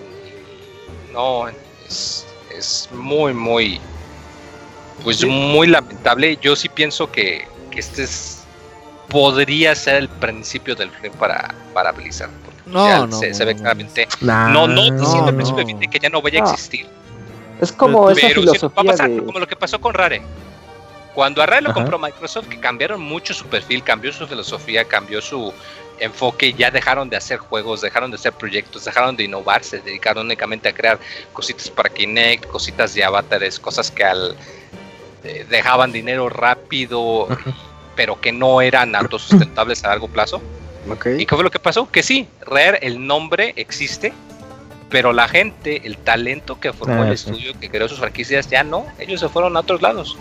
Y yo pienso que muy, muy probablemente en transcurso de los próximos meses, mucha gente que se empezó a salir ya desde finales del año pasado, se va a ir saliendo más y más y al final Blizzard ya no va a tener el talento que tenía no lo creo tanto así, eh, está difícil. Exagerado.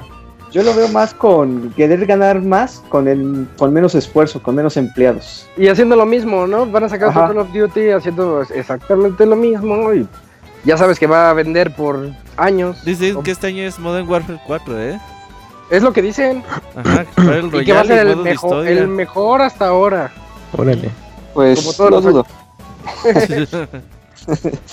Ya, la última noticia de esta noche de Dakuri, eh, la ah, película de Dragon Quest. Sí, bueno, ya para terminar esta sección de noticias, va a haber una película de Dragon Quest, se, llama, se va a llamar Dragon Quest Your Story.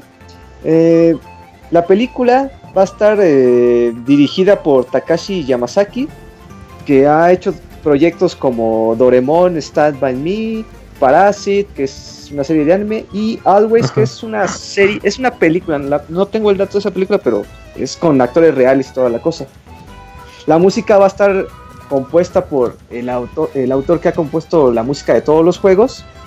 Y pues eh, se espera que la película sea lanzada en, otra en otras regiones, o sea, no solo en Japón, pero todavía no hay mucha información sobre, sobre este proyecto, pero ya está en desarrollo. Bueno, pues ahí, está la nota. Eh, y ya con eso concluimos esta sección del Nintendo Direct y todo lo que nos trajo. Mm, pues vámonos, ya, es bien tarde, vámonos mejor de una vez al medio tiempo musical y a ver si en los comentarios tenemos chance de hablar de lo que nos hubiera gustado que, que saliera en este Nintendo Direct. Vámonos.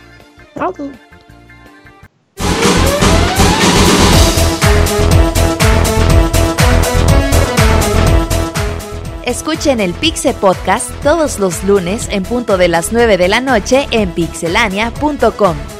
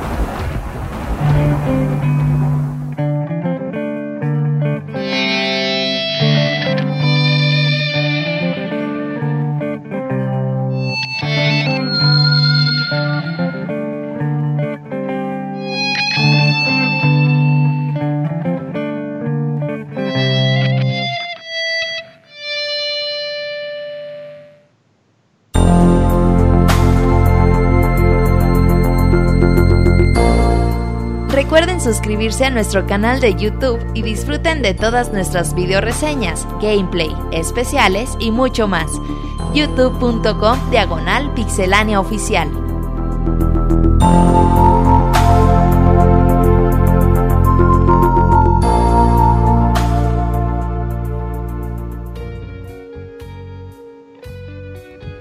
Oye, Camuy. Dime, Isaac. Salve, rey de las tinieblas, a medio inflar. Uf, gran capítulo. Eh, ya regresamos de este medio tiempo musical con esta, esta super canción de Castlevania. No soy muy fan de las canciones que tienen. ¿Cómo les digo? Que les ponen letra a las canciones. Pero está, estuvo bastante bien. está bien chida, güey. El otro día. sí, está bien chida. Es que tengo random así como el shuffle del celular. Ajá. Y dije, ay, ¿cuál es esa rola? Nunca la había oído en mi vida, güey.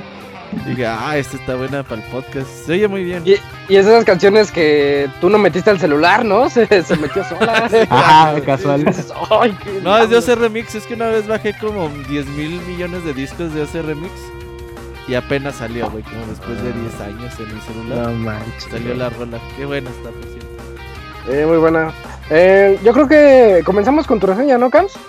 Ok, Isaac. ¿Te parece bien? Eh, ahorita Cams nos va a platicar sobre Mario and Luigi Bowser's Inside Story. Este, ¿qué sería? ¿Remake? Es... No, ¿sí? ¿Remaster? Mm, sí, más un remaster, ¿no? Sí, con, con extras. Sí, así es. Bien, entonces, pues ya tiene un rato de la última vez que reseñé, entonces, pues estoy un poco oxidado, pero haré mi mejor esfuerzo. Nada, nada. Nada. pues ya como lo mencionó Isaac. Eh, bueno, este es un remaster del original de Nintendo 10, que ya salió, pues son como 10 añitos ya, eh, que hizo su debut de la versión original. Y pues realmente, bueno, rápidamente la historia pues se enfoca a que ocurrió unas eventualidades en el Mushroom Kingdom. Llega un nuevo villano llamado Fowful, que es de las suyas, y en el que involucra a Mario y, Luigi y, bueno, y a Bowser, en el que tienen que regresar todo el orden al, reino o eh, champiñón, como ahora ya las traducciones que se le están dando a los juegos de Mario. Pero eh, lo que tiene de esta, bueno, lo que tiene de particular esta nueva entrega es que ahora vas a estar jugando con los tres personajes al mismo tiempo, ya que bueno Bowser sufrió una especie de eh, como envenenamiento por comer un, hongo especial y que causó que absorbiera a todos los eh, a, a, muchos personajes eh, entre, entre ellos incluidos Mario, eh, Luigi, Princesa y compañía y pues tienen que estarse apoyando uno al otro de, manera conjunta. bueno, la jugabilidad a final de cuentas sigue siendo, se conserva igual como la serie de Mario y Luigi que ya se que ha tenido distintas entregas en 10 y en, y en 3DS. Eh, aquí con Bowser tú vas a poder tener oportunidad de estar explorando el, todo lo que es eh, los mundos que vas a estar visitando. y pues el personaje tiene también sus movimientos especiales que estarás descubriendo conforme avances para seguir llegando a esos lugares que antes no podías y también seguir con la historia. Habrá momentos en los que vas a tener que alternar con Mario y Luigi, en el que el modo de juego aquí es evoca los juegos de 2D. Eh, te vas a estar desplazando de manera lateral y tendrás que resolver alguna serie de puzzles, los cuales van a repercutir en las habilidades de Bowser para que, según la circunstancia en la que él se encuentra, pues pueda salir adelante. Eh, pues la variedad de enemigos, pues vas a encontrar desde los clásicos personajes de la serie de Super Mario junto con nuevos personajes y pues la forma de jugarse sigue manteniéndose a base de turnos con sus respectivos movimientos especiales por cada personaje en los que vas a estar alternando entre los botones eh, B y A para poder causar más daño.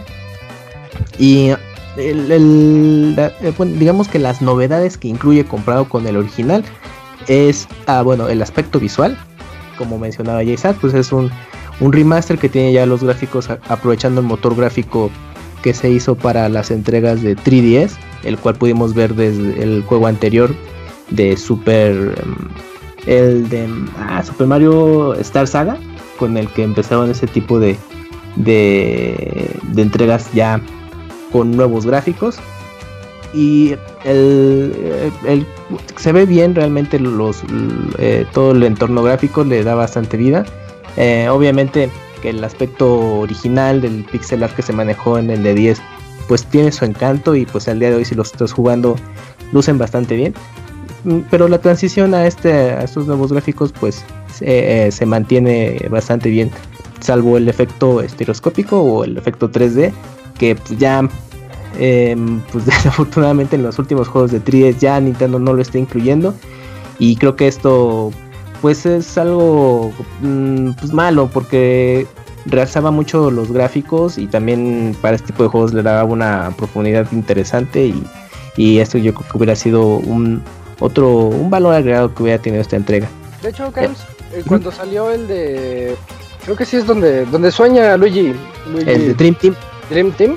Eh, me tocó reseñarlo y en la reseña yo les dije que el juego sin 3D se ve feo y con 3D no sé, como que no se ve tan pixelado, como si tuviera un efecto de anti-aliasing ahí implícito.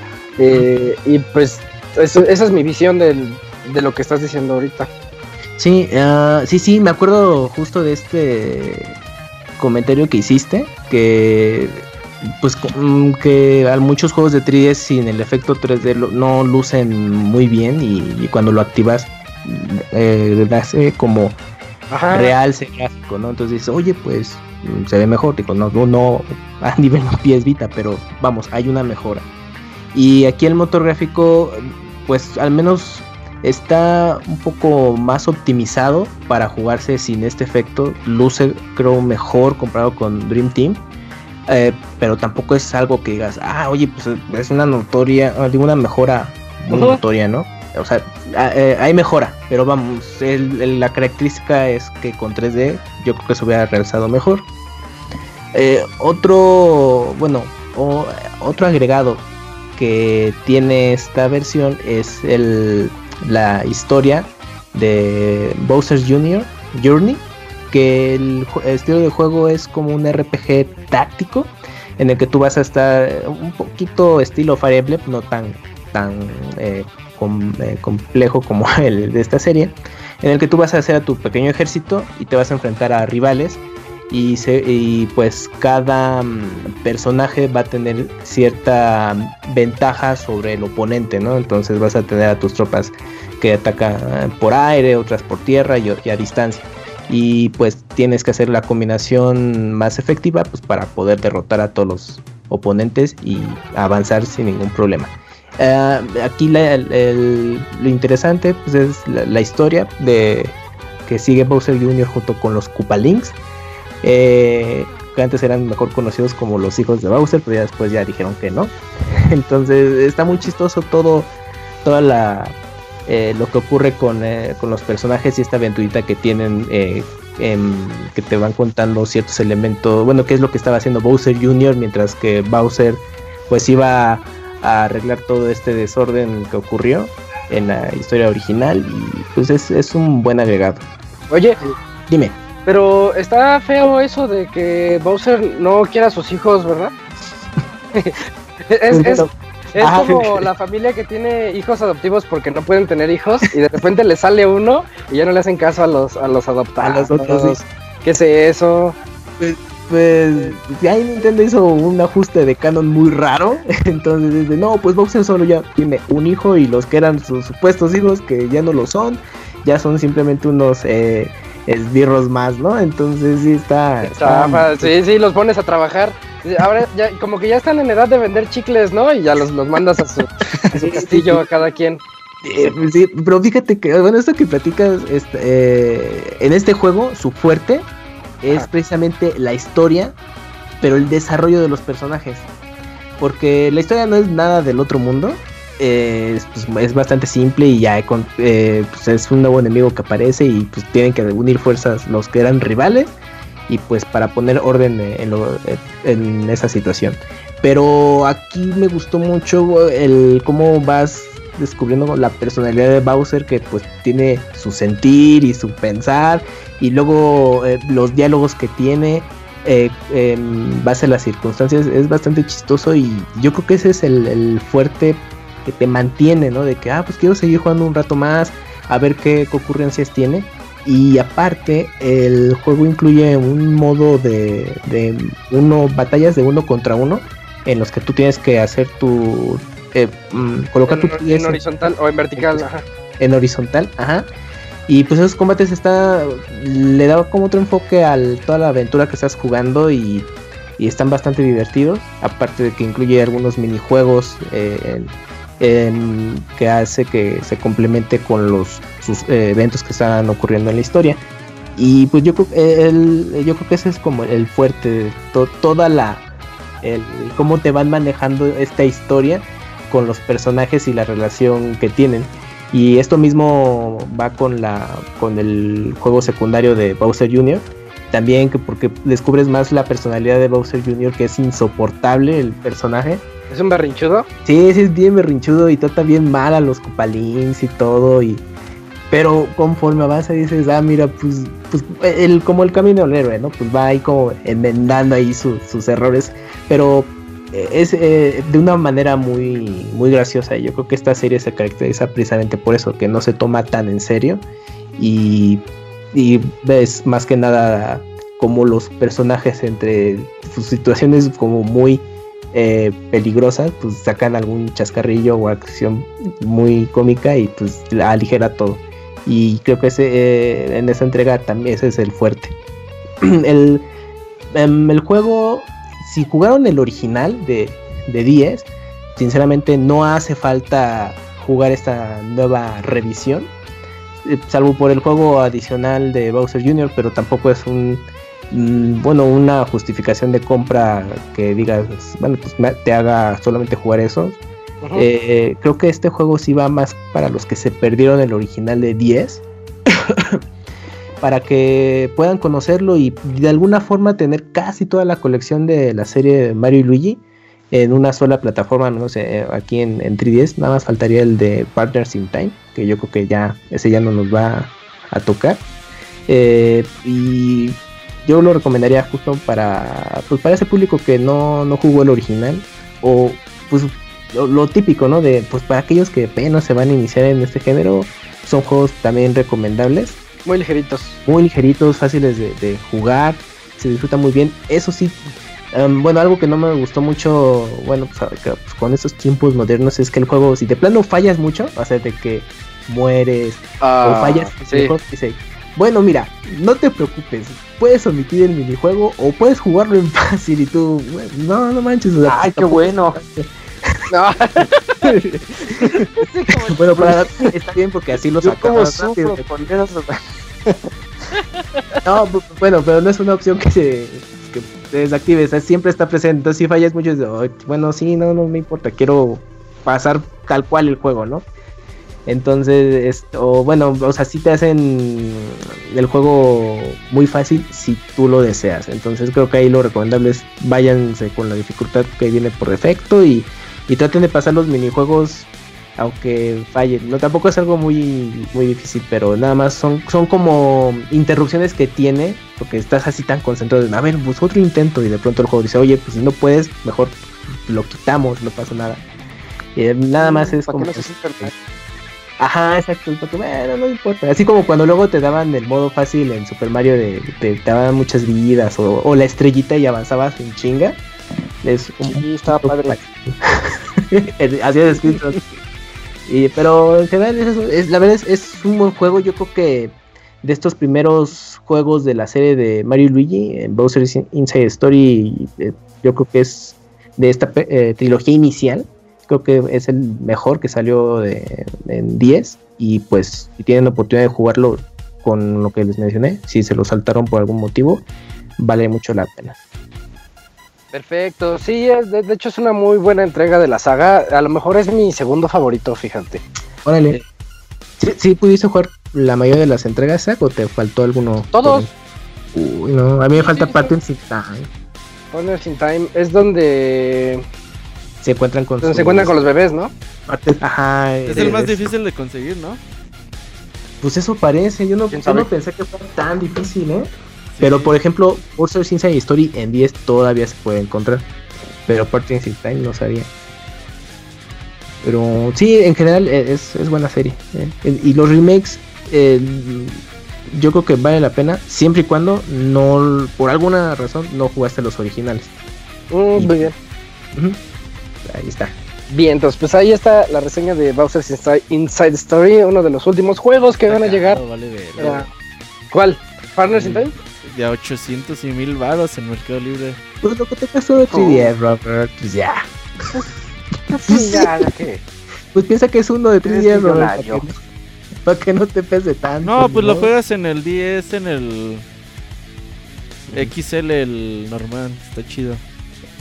Oh, pues en 3DS si no tienes el XL. No, no, pero el otro. Ah, ok, bueno, sí, normal. Ya lo compré, amigos. Oh, ya todo. Para no jugarlo. Ah, no trae manual, cancelado a la verga. Cancelado. ya no trae manuales, lo que hago, ya. No, el Partner Sin Time sí tenía. No, pero es como si fuera nuevo. Sí, velo así como, ah, es un juego nuevo, pero se juega en una consola viejita y. Encontré una así manual, mil baros, chingada más. Bueno, dejen. Ahí, ya, bueno, seguimos. Ahí está. Eh, esa fue la primera reseña de esta noche. Yo les traigo la segunda, que es la de Metro Exodus. Este juego desarrollado por 4A Games, que realmente eh, chequé su, su currículum y nada más han hecho puro juego de Metro. y, hay, y hay otro, hay otro que, no recuerdo el nombre, que la verdad... Subterráneo. nunca lo había... sí. y, y Metropus. Eh, que yo, no, lo, no lo conozco, la verdad, en otro juego. Pero todos los demás, Metro, Metro 2033, Metro Last Light, Metro 2033 Redux, Last Light Redux y ahorita con Metro Exodus. Un juego que a mí me emocionó mucho desde el primer trailer que mostraron porque se ve que tiene los rasgos característicos de la saga. Eh, estoy hablando del trailer. Eh, cuando sales así al exterior y tienes que ponerte la máscara para cubrirte y todo eso. Y después dijeron, pero va a ser un juego de mundo abierto. Y después dijeron, no, no, no, no es de mundo abierto, es como de secciones abiertas y luego secciones lineales. Y como que se empezó a generar así una duda sobre de qué se iba a tratar este juego. Eh, comenzando con la historia. Los mm, que le, es necesito un elefante. Sí es, pero no es. así, me, así eso fue lo que pasó. Y eh, la, historia básicamente es, muy continuista. Yo sí les recomiendo a, quien quiera jugar este título, pues que juegue los dos anteriores, porque están ahorita muy baratos. Se llaman Metro 2033, el primero, y luego Metro Last Light, el segundo. Eh, que no entiendo por qué no les pusieron más fácil, así como Metro 2 o Metro Series. ajá, sí. Porque la novela original en la que están basados se llama Metro 2033. Pero espera, espera, muy. Es que Metro 2033 es el 1, Metro Last Light es Metro 2034 y Metro Exodus es Metro sigue una línea, no, sigue su historia Perdón, perdón. Pero Metro Last Light. perdón, Moy, pero. no sabes ni verga. Yo ya leí los libros, Moy, no mames. Eh, están, sí están, sí tienen la inspiración. Yo tengo el autógrafo del autor. Ah. Bueno, eh, el chiste es ese, que eh, este juego sí es muy continuista con los acontecimientos de los juegos anteriores. Entonces, pues de entrada cuando lo pongan se van a spoilear un par de cosillas. Pero tal vez no pase nada, ¿no? Ya es, lo dejo ahí a, reserva del jugador. Nosotros vamos a seguir utilizando el mismo protagonista que se llama Artyom. Y, pues Artyom tiene una especie de sueño de que pues ya quiere que salgan de las profundidades del, metro eh, y que puedan tener una vida arriba en la, superficie, porque pues la primicia del título es de que, la premisa es de que eh, hubo una guerra nuclear y pues todo Rusia valió, ya todo, todo, Rusia está destrozado, todo está eh, con contaminación de radioactividad, todo eso, y la gente se refugió en, en las estaciones del metro. De eso se tratan básicamente pues, los juegos anteriores y como también hay riñas dentro de las estaciones del metro. Entonces, bueno, Artyom tiene el sueño de que algún día puedan salir, que puedan vivir en, el exterior, que las cosas puedan regresar a ser un poquito como antes. Y él es muy necio y a cada rato sale con su radio, como a buscar así de que él dice, no, estoy seguro que alguien nos puede mandar alguna señal de algún lado. Y resulta que sí, un día recibe una señal de ayuda de, bueno, ni tanto de ayuda, pero recibe una señal que viene de quién sabe dónde y ya con eso, pues comienza el título así de que eh, sus compañeros y sus amigos, el coronel con el que ha estado trabajando desde los juegos anteriores, se quedan así como, como que, bueno, pues parece que si hay vida más allá, hay que ir a explorarlo.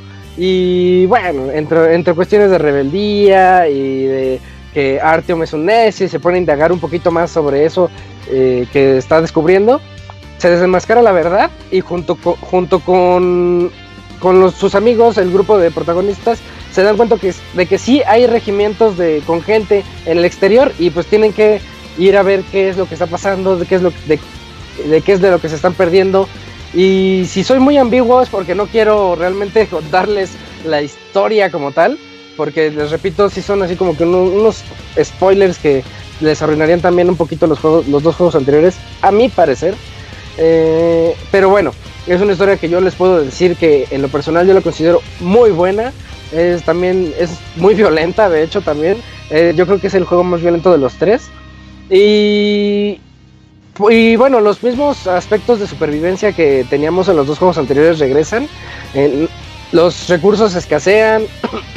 Debemos de tener mucho cuidado con todo lo que tenemos, con todo el equipamiento, con no solamente de, cuidar las balas, sino también cuidar nuestra, nuestra máscara, que no nos peguen mucho cuando estamos utilizando la máscara, porque se puede quebrar y te mueres asfixiado en unos 10 segundos, yo creo. O también cuidar los tanques de gas. Eh, así muchas cosas que realmente te meten mucho en la atmósfera de estos títulos. Y otra cosa que tiene, y los anteriores también tenía, cuando tú lo quieres iniciar te pregunta, ¿lo quieres jugar como un shooter a lo loco? o lo quieres jugar como survival. Y eso sí, te dice, el juego está hecho para jugarse como survival, al igual que los dos anteriores, pero allá tú, ¿no? Si quieres jugar un poquito más a la Rambo. Y también trae un modo, si no recuerdo mal, es como un modo historia en donde te dice, sí, esto es para los que no quieren, para los que no quieren jugar y quieren ver la historia. Entonces, pues yo siento que este juego te está dando las posibilidades eh, de que tú hagas lo que se te dé la gana, ¿no? O sea, desde el inicio te está diciendo, te podemos dar mil balas o te podemos dar la experiencia inmersiva como fue planeado desde el inicio y la verdad es, es una saga de juegos que saben llevarte muy bien con esa narrativa, saben meterte, meterte pues dentro del personaje, de que te sientas realmente en ese ambiente postapocalíptico y yo siento que con Metro Exodus lograron un paso más allá Sí, sí, de repente sí dices, esto está como, como muy realista. Yo sí les creo que esto es un ambiente postapocalíptico. Y en eso salen los monstruos, los monstruos después del apocalipsis, y dices, bueno, ya no se las creo tanto. Pero, pero está, está muy bien, muy bien integrado todo eso.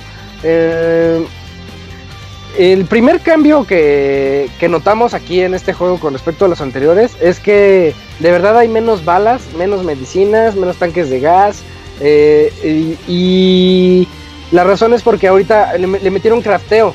Tú tienes una mochilita, imagínense de Last of Us que trae la mochila Joel. Y pues se supone que hay partes en las que abres la mochila y dices, ah, y ahora quiero crear medicinas, ah, ahora quiero crear tanques de gas. Y pues eso es lo que ocurre, ¿no? Eh, tienes que darte tus tiempos para crear tus propios tanques de gas y todo lo que encuentras alrededor son dos tipos de materiales, de como engranes o materiales mecánicos y materiales químicos y ya con eso vas haciendo tu, tus, tu equipamiento, tus balas, tus mejoras para el chaleco, tus tanques y todo eso que ya les estaba mencionando. También tiene un, un enfoque muy grande en personalizar tus armas. Los anteriores también lo tenía, pero en este juego yo siento que lo simplificaron mucho. ¿Cómo, cómo les diré? Es, es muy sofisticado.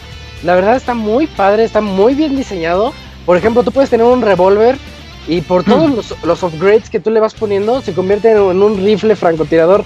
Pero el momento de usarlo como, como rifle francotirador, porque le pones un barril muy largo para poder hacer el, tiro de francotirador y le pones una culata así que te permite evitar el retroceso de la, del, del disparo o esas cosas, de todas maneras no tienes la misma precisión que si compraras el francotirador, pero pues te lo dan a elegir, ¿no? Tú dices, bueno, pues aquí está el, el revólver tuneado para que esté así. Y si no te gusta, abres tu mochilita, le quitas todo el equipo, lo conviertes en un revólver silenciado y pues ya te puedes ir ahí al pues en el modo sigiloso del, juego, que de hecho es el más premiado. También en los dos juegos anteriores era muy premiado que te fueras en sigilo? Pues porque te ahorras muchos recursos, porque puedes obtener los mejores resultados de las misiones y pues así, como en todos los juegos, ¿no? Siempre el sigilo es la mejor manera de, de pasarlo adelante. Pero es, es un agregado muy... A mí me gustó mucho cómo se, se maneja eso de las, de las armas, la personalización de todas las armas. Eh, por ejemplo, ¿qué otro juego lo tiene? Lo tiene Call of Duty desde toda, casi toda la vida. Lo tiene Metal Gear Solid 5 y hablo de juegos así muy, muy emblemáticos. Yo siento que en Metro Exodus es el modo más fácil de personalizar un arma y de entenderle a esa, a esa mecánica. La verdad a mí sí me gustó mucho eso. Mm, nosotros estábamos muy acostumbrados a la linealidad de los juegos anteriores y eso eh, fomentaba mucho la narrativa. Era excelente, eran excelentemente narrados y pues eso, eso era muy muy padre para para sentirte parte del personaje. Y pero pasa lo mismo que siempre decimos, Robert lo dice mucho, cuando un juego se va al mundo abierto, de que se pierde un poquito esa forma de, de vivir el juego y pues si te puedes de repente decir, ay, si quiero continuar la historia puedo irme allá porque, no sé, tienen secuestrado a un amigo. Pero dices, ay, que lo secuestren otras dos horas porque tengo, tengo, que irme al, al, otro campamento a ver qué me encuentro, ¿no? Y pues ahí tu amigo siendo secuestrado un rato más, como que dices, ay, ese, ese boom que tienen los juegos de lineales en narrativa, pues sí lo pierde un poquito. Pero no tanto, ¿eh? Porque sí te manejas muy bien la historia en, ese, en esos mini mundos abiertos. Nos lo presumieron en los diarios de desarrollador y en los trailers, así que voy a considerar que no es spoiler, pero el juego se te lo narran en diferentes eh, ¿cómo se llama? Eh, las etapas del año, se me olvidó su nombre, primavera, verano, estaciones, en las diferentes estaciones del año. Entonces comenzamos en el invierno, que es prácticamente como jugamos los dos anteriores, y si te sientes muy familiarizado y dices, oh, está bien padre, ya tengo así un minimapa, pues, de tamaño considerable para poder explorar. Eh, a veces eh, escuchas a los NPCs hablar y solito en el mapa se te marca así, aquí hay un signo de interrogación porque puede haber eh, algo, ¿no? Algún tesoro, alguna cosita. o tus mismos amigos te dicen, ah, mira, saca tus binoculares. Y si ves hacia allá, en esa antena te vas a encontrar a los malos. Y si te vas para allá, te vas a encontrar con que hay algún alguna zona no explorada, pero sabemos que hay algún tesoro. Y pues te va tu mapa se va llenando de signos de interrogación. Y pues a todos los que nos gusta completar los juegos, y como, no sé, como Assassins, que de repente se llena de, signos y pues tu, tu obsesividad te dice, no, tengo que ir a ver qué es eso. Eh, la verdad en Metro, en Metro Exodus tienes eso y de una manera que yo lo siento muy bien llevada, así a, a lo largo de la historia. Eh, nada más que tiene algo. Yo siento que, ya les dije que el juego da ese paso extra hacia el realismo. tiene el efecto, yo le llamo el efecto Red Dead Redemption 2, porque de repente si dices, ay, tengo que correr de un lado al otro, por ejemplo en el primer mapa que es el de invierno que les estoy platicando, eh, hay muchas zonas con, con agua. Y pues si las quieres cruzar, realmente Artyom no nada. Cero, cero nadar. Entonces cuando te caes así como que se ahoga y se vuelve a subir otra vez a la donde de donde se cayó, tienes que ir a buscar el barquito y el barquito está del otro lado del mapa. Entonces ya llegas a tu barquito, ya vas a ir remando, remas muy lento, hay hay animales este mutantes que se te avientan al barco, entonces tienes que andarlos matando y tú dices, "Oye, ya no tengo balas, ya me está costando trabajo." Por un lado, la ambientación está excelente. Si sientes esa desesperación de que te estás quedando sin balas y sin recursos, en, algunos momentos. Y por el otro lado, la verdad, ese, ese realismo extra de que no tiene fast travels, no tiene. No puedes ponerle, por ejemplo, yo me llené de, en un momento de misiones secundarias. Y pues a mí me gusta ir a, hacerlas, ¿no? Pues para eso son los juegos. Y es que hay gente que sí se va nada más por la principal y se acabó, ¿no? Pero ah, sí, me gusta, sí, me gusta, desviarme un poquito en, en, las misiones principales para ver cómo, qué me ofrecen las secundarias. Y pues voy hacia ellas, pero siempre tiene un, una brújula que te, te, guía hacia la misión principal y no hay forma de que tú puedas poner un marcador en el mapa a decirle quiero irme a la misión secundaria. No hay ninguna forma de hacer eso. Y es muy desesperante andar abriendo el mapa cada rato para decir, ah, voy bien, voy bien. ah, ah, ahora a la izquierda un poquito. Y sí, eso sí me desesperó un poquito. Mm. Ese hiperrealismo que quisieron mostrar, pero ya a lo mejor es cuestión personal, pero estoy seguro que habrá quienes le desesperen. Y justo en el instante en el que yo me estaba aburriendo del invierno, toma, me acabo ese, ese mapa, avanza la historia, te lleva a otro mapa y el juego se convierte en otra cosa. Porque eh, este, consigues un poquito más de balas, se siente un poquito más divertido, tiene otras mecánicas de exploración diferentes de las que pues ya no les voy ya no les voy a hablar, pero se siente más dinámico. Y justo cuando me estoy aburriendo de ese dinamismo del que les estoy hablando, otra vez el juego cambia y se convierte en un segmento lineal, un segmento lineal muy emocionante, con una historia bien clavada, muy intensa, muy oscura, y tú te quedas así de, no, no puede ser lo, que están viviendo a tío y sus amigos.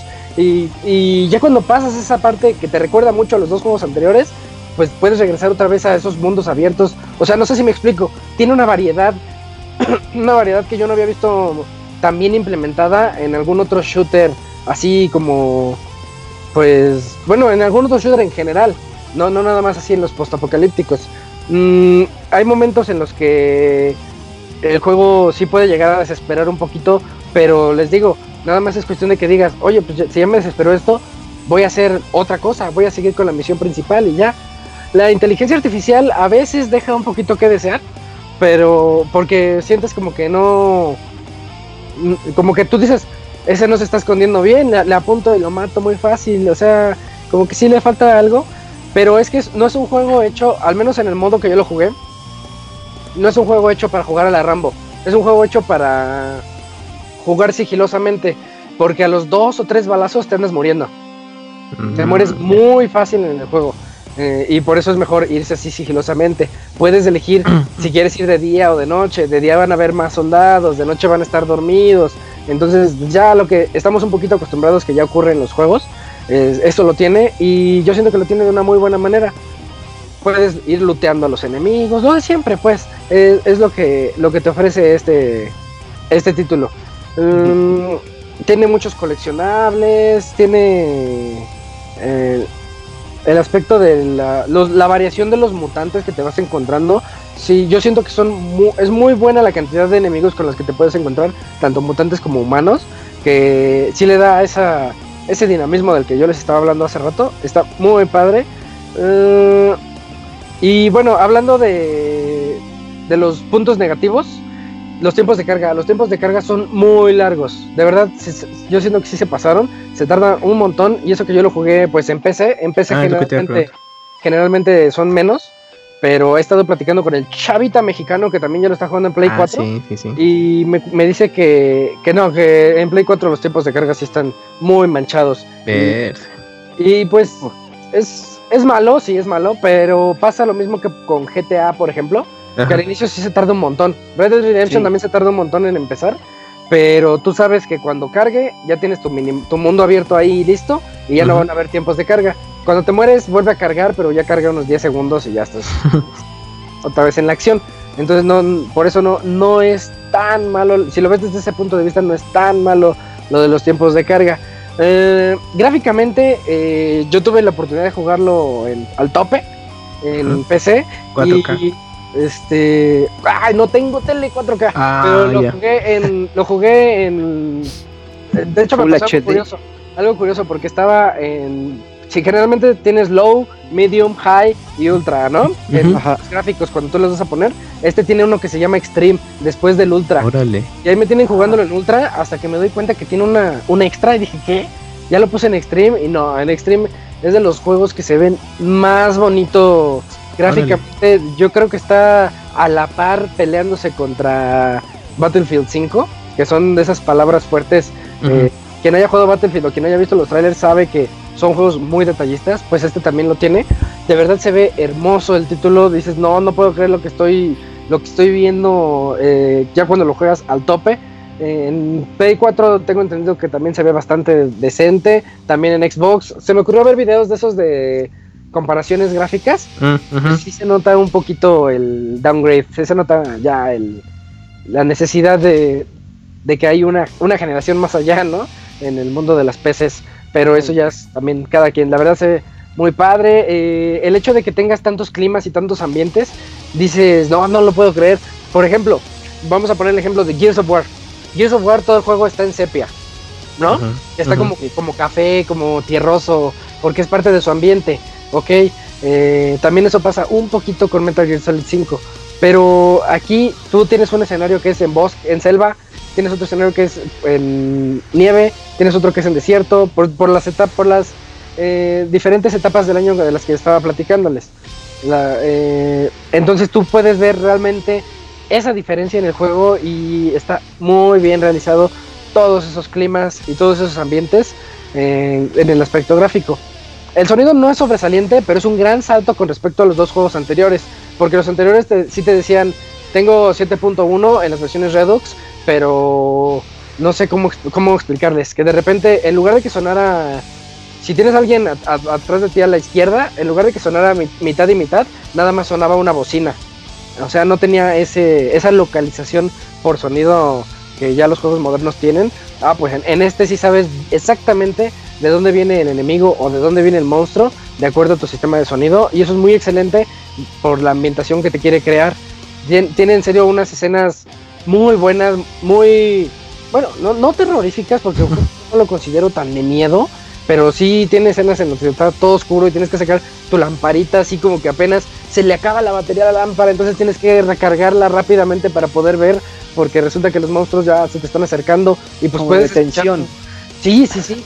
Eso es lo que tiene toda la saga de Metro 2030, bueno, sí, Metro Exodus, Metro 2033, todos ellos lo tienen y, y en este juego se siente aún más y es por ese aspecto envolvente tanto del sonido como de un aspecto gráfico tan, tan bonito.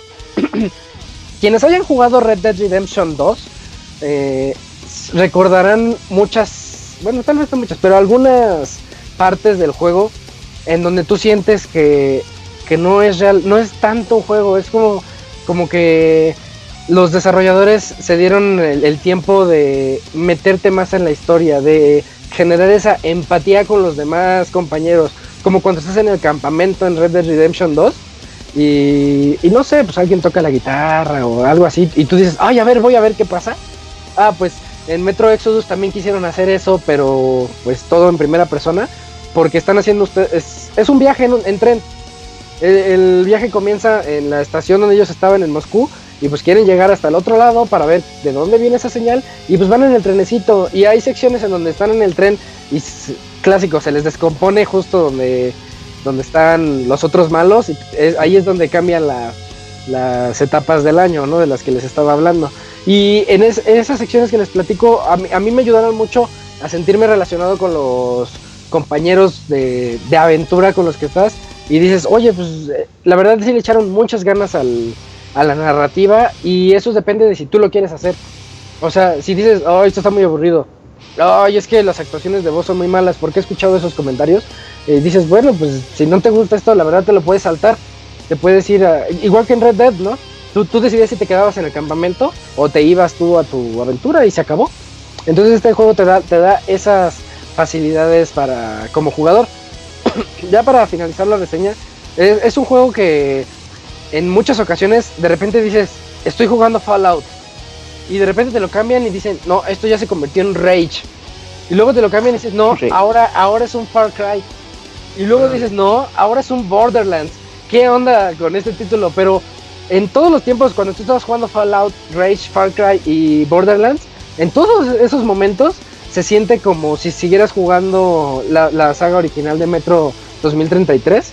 Y yo creo que es una una excelente manera de poderse llevar este, estos cambios de, de juego tan, tan, tan diferentes, ¿no? Porque tú puedes decir, esos juegos que les mencioné, todos tienen algo en común, tienen similitudes, pero tú sabes cuando estás jugando Rage y sabes cuando estás jugando Fallout, un RPG muy clásico, y sabes cuando estás jugando Far Cry en un juego de disparos así más a lo loco. Y, y en este juego también se siente así, dices, no, no, una mezcla de dinámicas de otros títulos, pero muy bien implementadas, que la verdad a mí sí me gustó muy, mucho la, forma en la que lo hicieron. Yo siento que estos mundos abiertos no demeritan en la historia. Lo, clásico de que se pierde tal vez un poquito, pero te la saben narrar muy bien. Por ejemplo, el coronel te dice, cuando acabes con eso, quiero que pases conmigo a platicar en el, en el vagón tal, porque te tengo una misión. Y si no vas con él, por cualquier razón, te habla por radio y te dice, ah, este, ya vi que estás muy ocupado, pero pues dirígete a tal punto del mapa para continuar. O sea, también te evitó eso, ¿no? Si tú no quieres ir con él, dices no, y, te dan la misión de todos modos. Ese tipo de cosas son las que están muy bien. Hay que recordar que es una secuela que sale seis años después del juego anterior de Last Light y se nota mucho el arduo trabajo que ha realizado 4A 4A Games y yo, yo considero que si, si fuiste fan de los juegos anteriores, este debe de ser una compra 100% segura. Y los que no los han jugado, pues ya saben a lo que se atiene, ¿no? Es un juego mucho de survival, pero que te da la oportunidad de jugar como tú quieras. Y ahora sí, el, el disclaimer. Yo lo jugué en PC. Eh, la, e, la, Epic Store apesta. Mm. Qué fea es la Epic Store. No me gusta. Tiene sus eh, problemas, sí. Sí, tiene muchas broncas. Se ve que está apenas bebé. Ojalá le, echen ganas al crecimiento de esta tienda porque, híjole, está, está complicada. Eso, eso no es culpa del juego, es culpa del Epic Store poder, poder, este, pues a, familiarizarte un poquito con ella. Luego ya dentro del juego, el juego no está tan bien optimizado, incluyendo para las PCs. Por ejemplo, si yo lo ponía en ultra, me, me generaba mucho lag, se iba un poquito lento. Pero si lo ponía en Extreme, resulta que ya estaba súper fluido. Pero es porque mi compu lo corre. Entonces, ahí sí estoy seguro que va a haber gente que tiene broncas con eso. Por otro lado, dentro de mi disclaimer, ya me platicó el chavita mexicano que tiene muchos bugs. Yo al momento de realizar la reseña, yo no sabía, desconocía totalmente lo de los bugs, porque empecé, al menos en mi experiencia, yo no me encontré más que con dos. Uno que consiste en de que no podía prender mi lámpara, y sí fue muy desesperante. Y todos los que hayan jugado estos juegos saben que no prender la lámpara es muy desesperante. Entonces me, duró como 30 minutos sin poderla prender. Apagaba y prendía, reiniciaba y todo. Y no, era error del juego totalmente. Ese es uno. Y otro que me pasó es de que... Eh, ah, no, ya, ya ni me acuerdo, era muy insignificante. Algo de que un enemigo se me apareció así de repente. Pero solamente una vez. O sea, yo, yo, lo yo viví una experiencia, la verdad, muy buena libre de errores.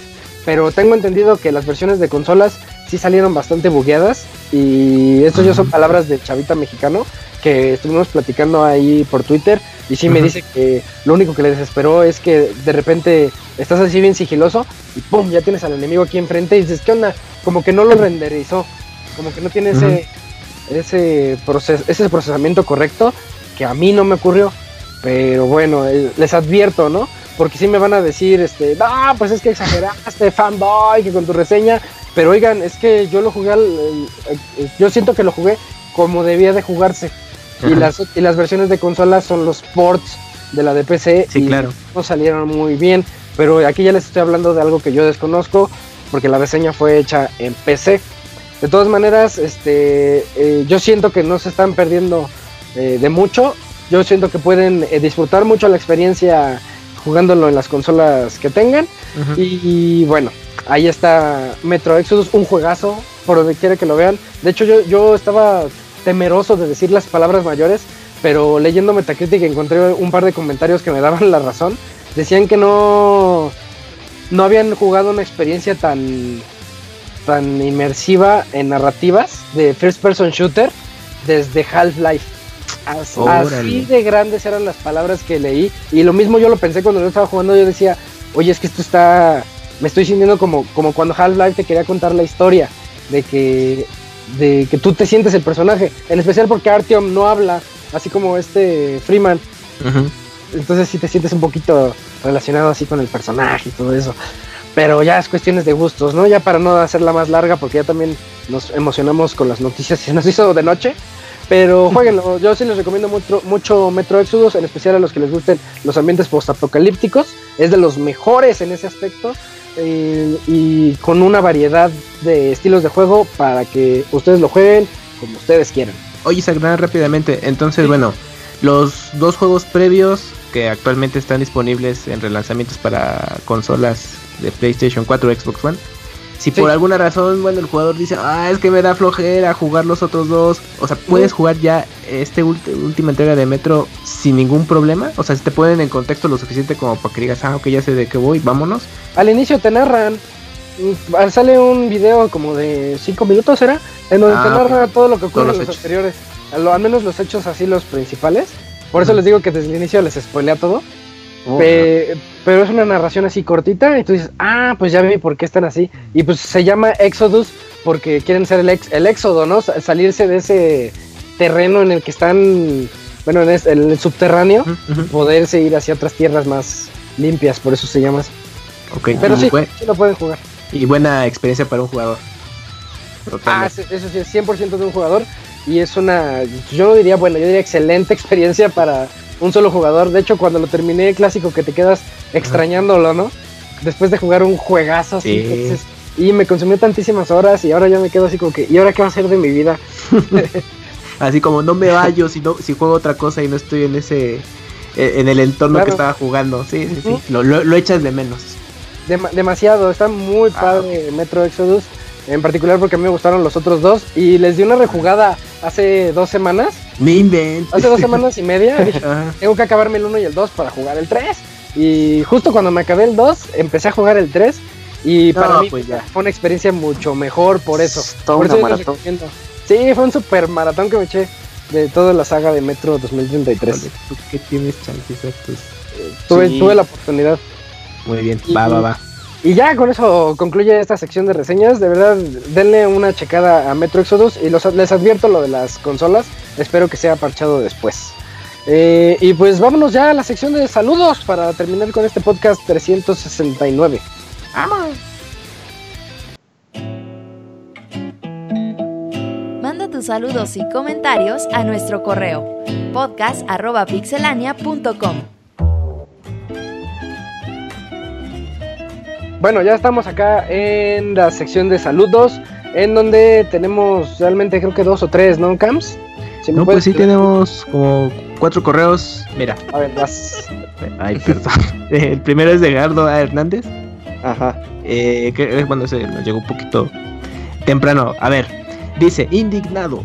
El motivo de mi correo es por la indignación hacia el Robert, ya que andaba de viaje de trabajo y en el camino y aprovecha y aprovecho para escuchar los podcasts, entre ellos el de ustedes, eh, anuncian que hay un, que, bueno, que habrá un Nintendo Direct, pero no, no sabían la fecha. En ese mismo programa, el medio tiempo, el producer eh, aprovecha para eh, incluir una, una rola de Link's Awakening. Esto era una especie de mensaje subliminal o un teaser de los de lo próximo que se venía. Bueno, eh, es Miyamoto. el tío, su tío es Miyamoto.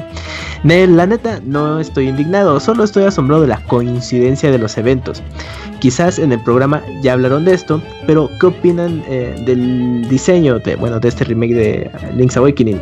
Se ve bien bonito, pero esto eh, al final es lo que lo, eh, lo que nos habían consumido eso que al final que habíamos consumido pues lo volveremos a consumir lo nuevo los nuevos quizás no ¿Ustedes piensan que esto fue una buena idea de conservar la franquicia y no dejar en el y no dejarla en el olvido? Digo, la única manera de conseguir este producto eh, es digital. Bueno, me imagino se refiere al, de la consola virtual, el original. ¿O es que pudieron haber intentado hacer un mundo al estilo Ocarina o Mayoras Mask? Digo, la historia ahí está, los personajes, el mapa, todo. ¿O es que fue bueno dejarlo en 2D? La verdad, estoy emocionado lo quiero jugar. Tendré que pensar seriamente si este año le doy eh, una manita de gato a la casa que ya lo necesita o invertir en un Switch o esperar eh, mi acuse del SAT. Digo, el año pasado mi devolución eh, pues era para dos Switch, pero lamentablemente atropellé a un motonero y ahí se fue la lana. No, todo mal con Gerardo, pero en fin, todo mal.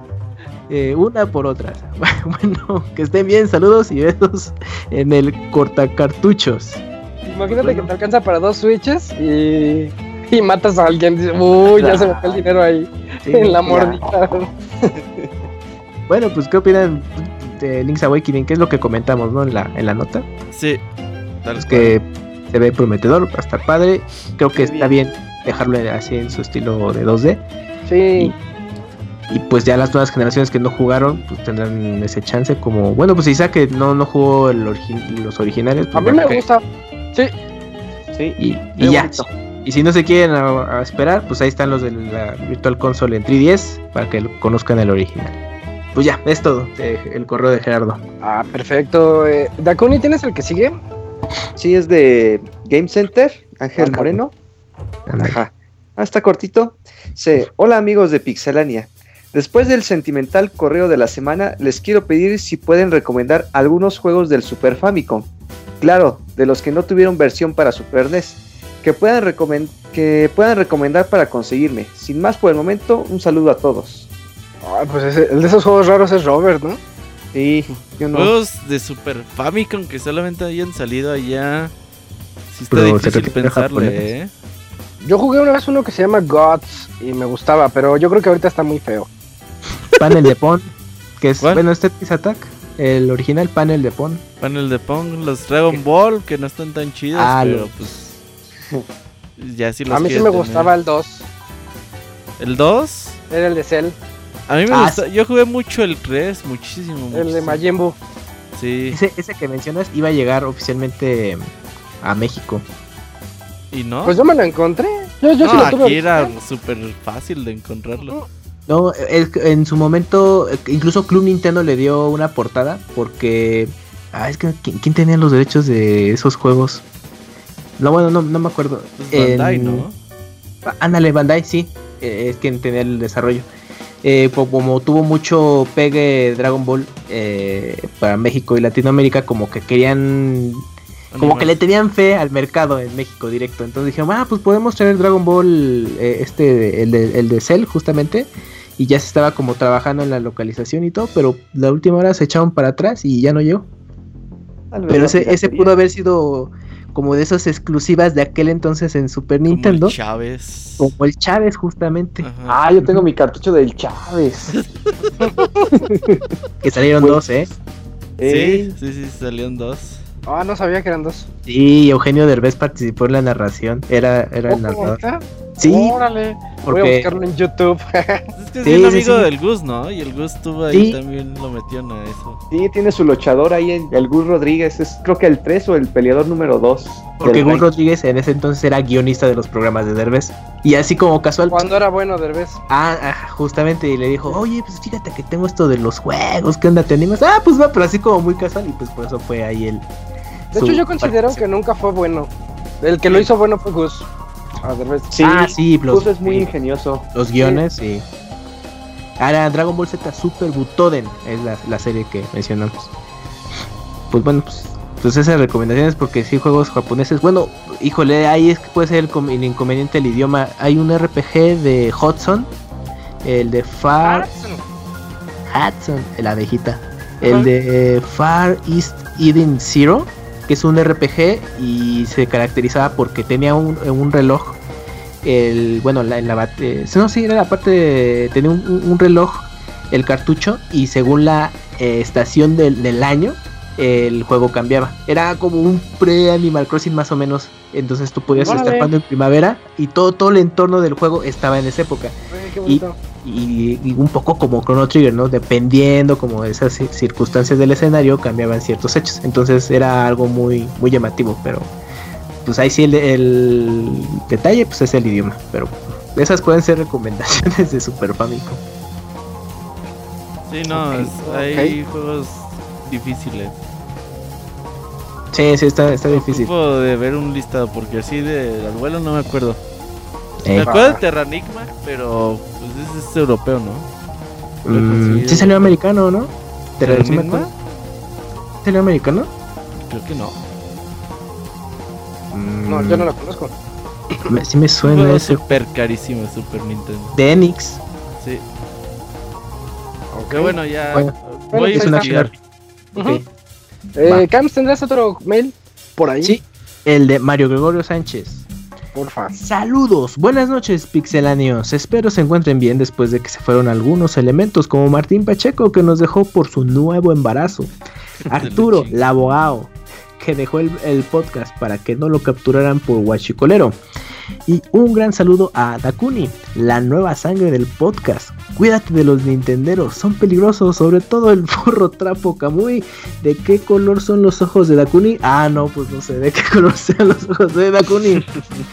Eh, ya en el tema de los videojuegos, ¿qué opinan de la situación de las compañías que a pesar de sus ventas casi todas terminan su año fiscal con pérdidas y reducción de mercado? Por otro lado, quisiera que Isaac cantara eh, lo siguiente al ritmo del tema de Sephiroth de Final Fantasy VII. Órale. bueno, el tema es, a ver rápidamente, tararán, el Kamui es bien furro, le encanta el Kamui, tararán, el Cams, Kamui, si yo baby Cams. Y yo creo que ahí es, entra el Sephiroth, ¿no? Y luego... Yo creo. Le, le encanta el Yaoi, Twin Twin Twin. Ah, creo que sí, mira. El Kamui es un furro, Sephiroth, ahí está. Bueno. Ya, ya la cantó el Camps, muy bien, Camps. Postdata. Hashtag derechairo, guion bajo camaronero. Postdata. ah, bueno, el Moy. Ah, que se nos olvidó decir que ya el Moy. Sí, se fue. ¿Ah? Está en un mejor lugar. Postdata. Exactamente. Al Rammer no se le paran. No se le paran las ganas de hablar de videojuegos. Postdata 3. Dakuni, si pudieras transformar a un miembro de Pixel ¿quién sería y por qué? No, ninguno, ninguno está chulo. No. Muy bien. Postdata 4. Buenas noches, excelente semana a todos y videojuegos felices. ¿A quién transformarías en mujer? que sea otra. No, ya sé que me gusta la serie de Fate, pero tampoco es para tanto. Ah, bueno. Y pues lo, también ya comentamos justo eso, ¿no? Ese tema de las compañías que cierran su año fiscal con pérdidas y, pues tienen que hacer reducción de... Sí, exacto. Son pérdidas de acuerdo a las expectativas. O sea, dices, en lugar de ganar 10 millones gané 8, ya son pérdidas. Y es lo que dice Robert de hace rato. Sí, dejas de ganar. Bueno, yo tengo el último correo, creo que sí es el último. A ver. De Mario Daniel Sánchez. Dice, buenas noches, Pixie amigos. Escribo para saludarles y felicitarlos por su noveno aniversario. Sé que es un, un, poco tarde, pero no quería dejar pasar la oportunidad de agradecerles por el excelente trabajo que han hecho para crear una comunidad en un mundo digital tan frío y tóxico como el Internet. Felicidades. Ahora sí, dejando atrás la cursilería, quería hacerles una pregunta a todos los miembros del podcast. Con la reciente actividad pelada del Pixemoy, mentándole la madre a ya saben quién, me surgió el siguiente cuestionamiento. ¿A quién se lamentarían en el mundo de los videojuegos? Esa es buena, esa es buena pregunta. Konami. Konami es que ese es el que ahorita todos odian, ¿no? Sí. Yo, la Epic Store. ah, mira, recientemente. Yo no pensé que estuviera como tan mal la interfaz de, de usuario de la Epic Store, ¿eh? Es que sí se siente como que no está optimizada. Es que le falta desarrollo. Sí, sí, está bonito, está pero la interfaz sí está, le falta mucho, le falta mucho. Y a diferencia de la de Steam, la de Steam eh, es un pues poquito más amigable, pero a, la de Steam ya le falta un nuevo diseño. La de, Steam, Exactamente. La de Steam está bien 2000 ah. era todavía. Exacto, eso es lo que pasa, pero funciona. Sí, bueno, sí, Entonces es una, es una por otra, ¿no? ¿Mm? Pero ¿tú, tú a quién, Robert? Se lamentaría, así tal cual. Sí, es. Maldito Konami. No, yo Konami, yo respeto mucho las compañías que nos han dado algo. Ah, no sé, güey. Al Moy, el otro día, güey, estaba viendo. al Moy. Fíjate, fíjate lo culero que es el Moy. A ver, ¿qué hizo el Moy? Estábamos viendo las finales de Guilty Gear ahí en el Evo, güey. Sí, sí. Y yo llegué bien a gusto, güey.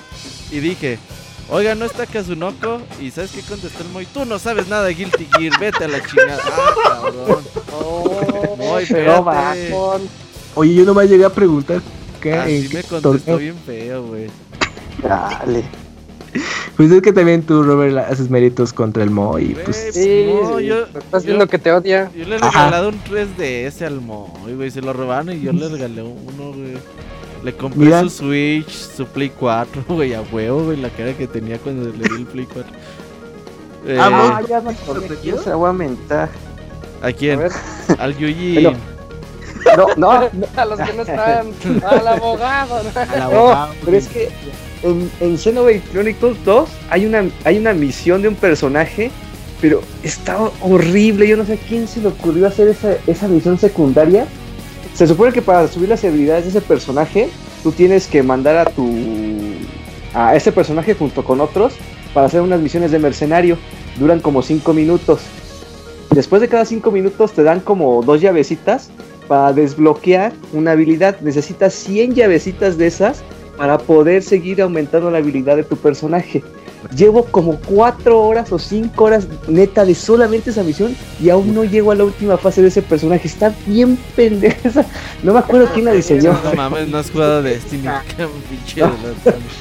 Pero imagínate, o sea, ni siquiera juegas con el personaje, nada más lo mandas a misión, esperas 5 minutos, regresa, lo vuelves a mandar y regresa, lo vuelves a mandar ah, así, así hasta que reúna 100 llavecitas. ¿Sabes quién son como... esas cosas? Los juegos móviles. Pinche. Pero no tiene sentido en ese juego, no tiene cabida. Ah, a mí me no tiene algo de eso. El Peace Walker empieza con eso. Y pues sí, a mí sí me gustó un poquito, pero entiendo tu desesperación. Sí, ya llevo como 5 horas y todavía no puedo acabar eso. ¿Tú, Camps? Pues también había coincidido con, con Konami, pero pues ahorita está como más tranquilito Konami. Que pues porque no hacen nada. Ajá, justamente eso. si Nada más rediseñó sus páginas web y ya. Bueno, pues le dio chamba a, los que diseñaron las páginas, al menos. alguien que no sea Konami. ¿A quién? Ah, Konami. A Robert, vas a decir. A Robert. No, fíjate que quizás en algún momento Capcom sí sí llegué a tener como cierto resentimiento porque pues muchas de sus series con las que se dio a conocer pues ya las había dejado un poco en el olvido y pero pues ahorita ya está como en un segundo aire y dices bueno pues mm, sin problema con Capcom pues no ahorita no tengo eh, algún resentimiento con alguna compañía en particular ¿eh? ¿no? Yo ya me acordé, se me olvidó decirles por qué, por qué estoy odiando tanto la Epic Store. Eh, e, es, que, cuando corres el juego, la, Epic Store te consume toda la RAM. Yo, estoy estrenando mi memoria RAM, ya tengo 16 GB y me siento todo poderoso. Sé que no son tantos, pero para mí sí. Eh, y y, de repente me crashó el Metro Exodus y dije, y no puede ser, está mal. Y le echaba la culpa al juego. Y ya cuando me puse a ver los recursos de la computadora y la historia y todo eso, bla, bla, bla, me di cuenta que el Epic Store eh, de repente consume los 16 gigas ella. Nada más porque se le da la gana. Oh. A, mí, a mí me pasó y me pasó tres veces. La forma de evitarlo es no abrir la Epic Store. Le das doble clic directo al, al icono del juego. O sea, si la abre en el fondo, ¿no? La Epic Store como intermediario pero no la estás abriendo, no la estás visualizando. Exactamente. si la abres y después abres el juego, ya valió. Te chupa toda la RAM. Tiene leaks ah. de memoria todavía. Sí, pero mm. feo, feo. Eso, ya se me había olvidado por qué. Bueno, y ya para terminar el correo dice, yo se lamentaría a Sony por el PlayStation Mini, ya que echó a perder algo que pudo haber sido muy grande y sumamente importante para todos los que jugamos con la consola original. Espero sus respuestas. Saludos de su amigo Wario Dan. De hecho, yo también tengo unas quejas de ahí de la Play Mini que en algún, algún día les diré. No, algún día ya me quejé mucho. Bueno, que la compré muy cara. Que lo compré en la Epic Store. Ah, cabrón. ya toda la culpa de Epic Store.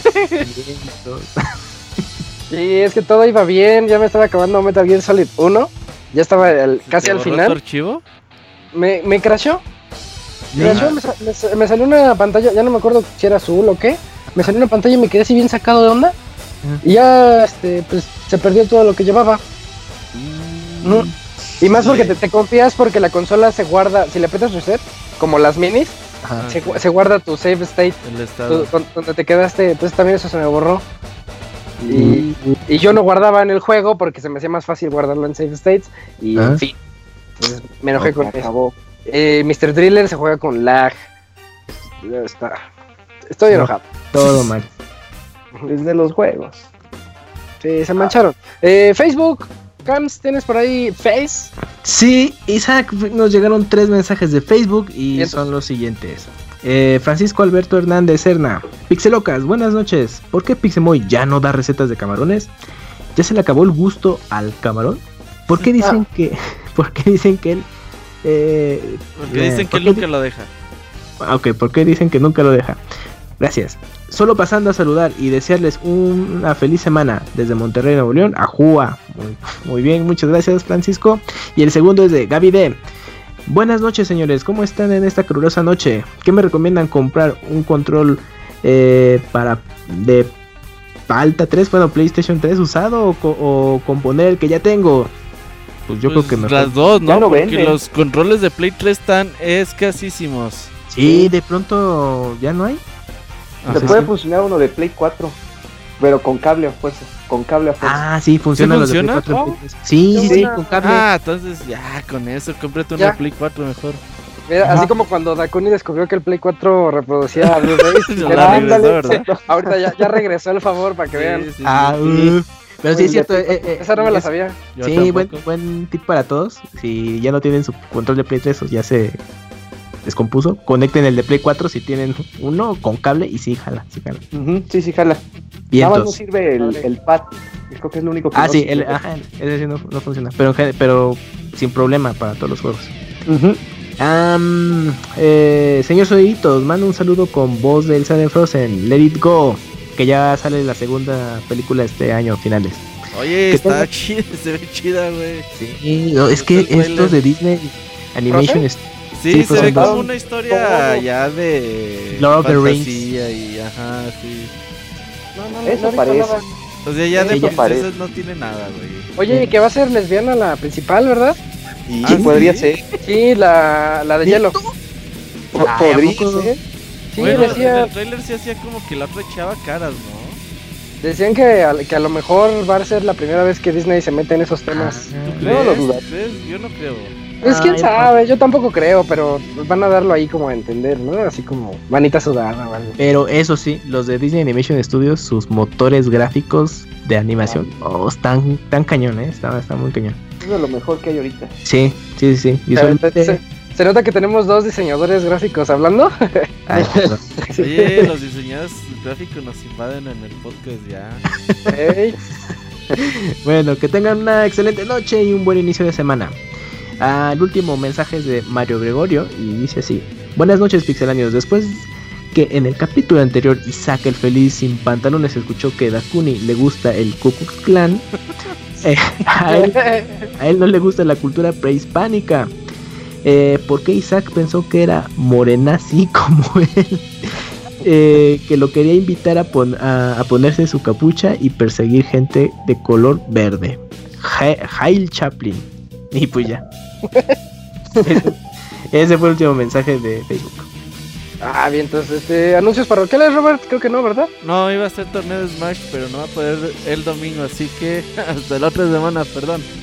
Sí, ya llegará el torneo de Smash eh, que sigue. Y a lo mejor ahora sí le entro porque Tetris me hizo me hizo comprar la. Ah, pues ya tienes online, ah, ¿cierto? El online Lástima por los que están baneados. Saludos a mi amigo Didier. Sí, eso está muy feo. Ojalá no me baneen.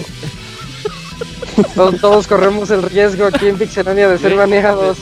La neta que se baneen al pinche Ivanovich a la verga. neta, güey, ya. No, no digas eso porque yo les deseo el bien a todos porque si no también me van a banear. no, no, no. Eh, bueno, ya esperen ese torneo. La siguiente semana les estaremos platicando de, pues, de la fecha ya definitiva.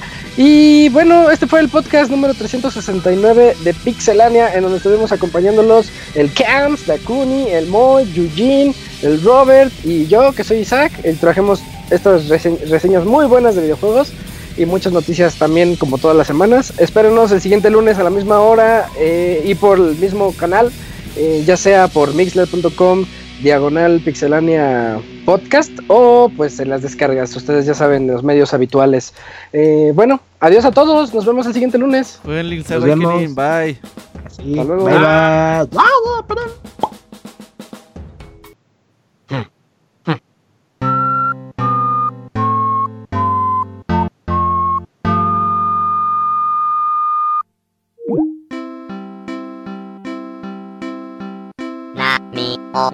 now, me o me now.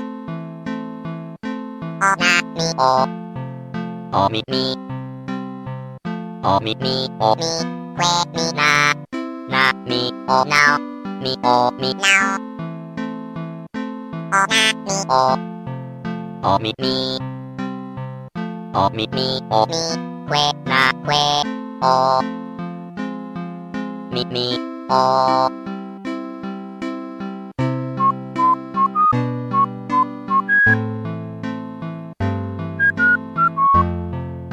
Así llega a su fin el Pixe Podcast. Los esperamos la próxima semana con un nuevo programa. Búsquenos en iTunes como Pixelania y descarguen este podcast. Muchas gracias y hasta la próxima.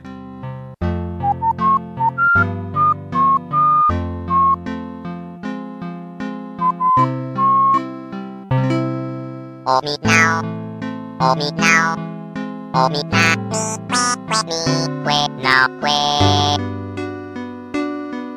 おみなみくえみくえくえなくえお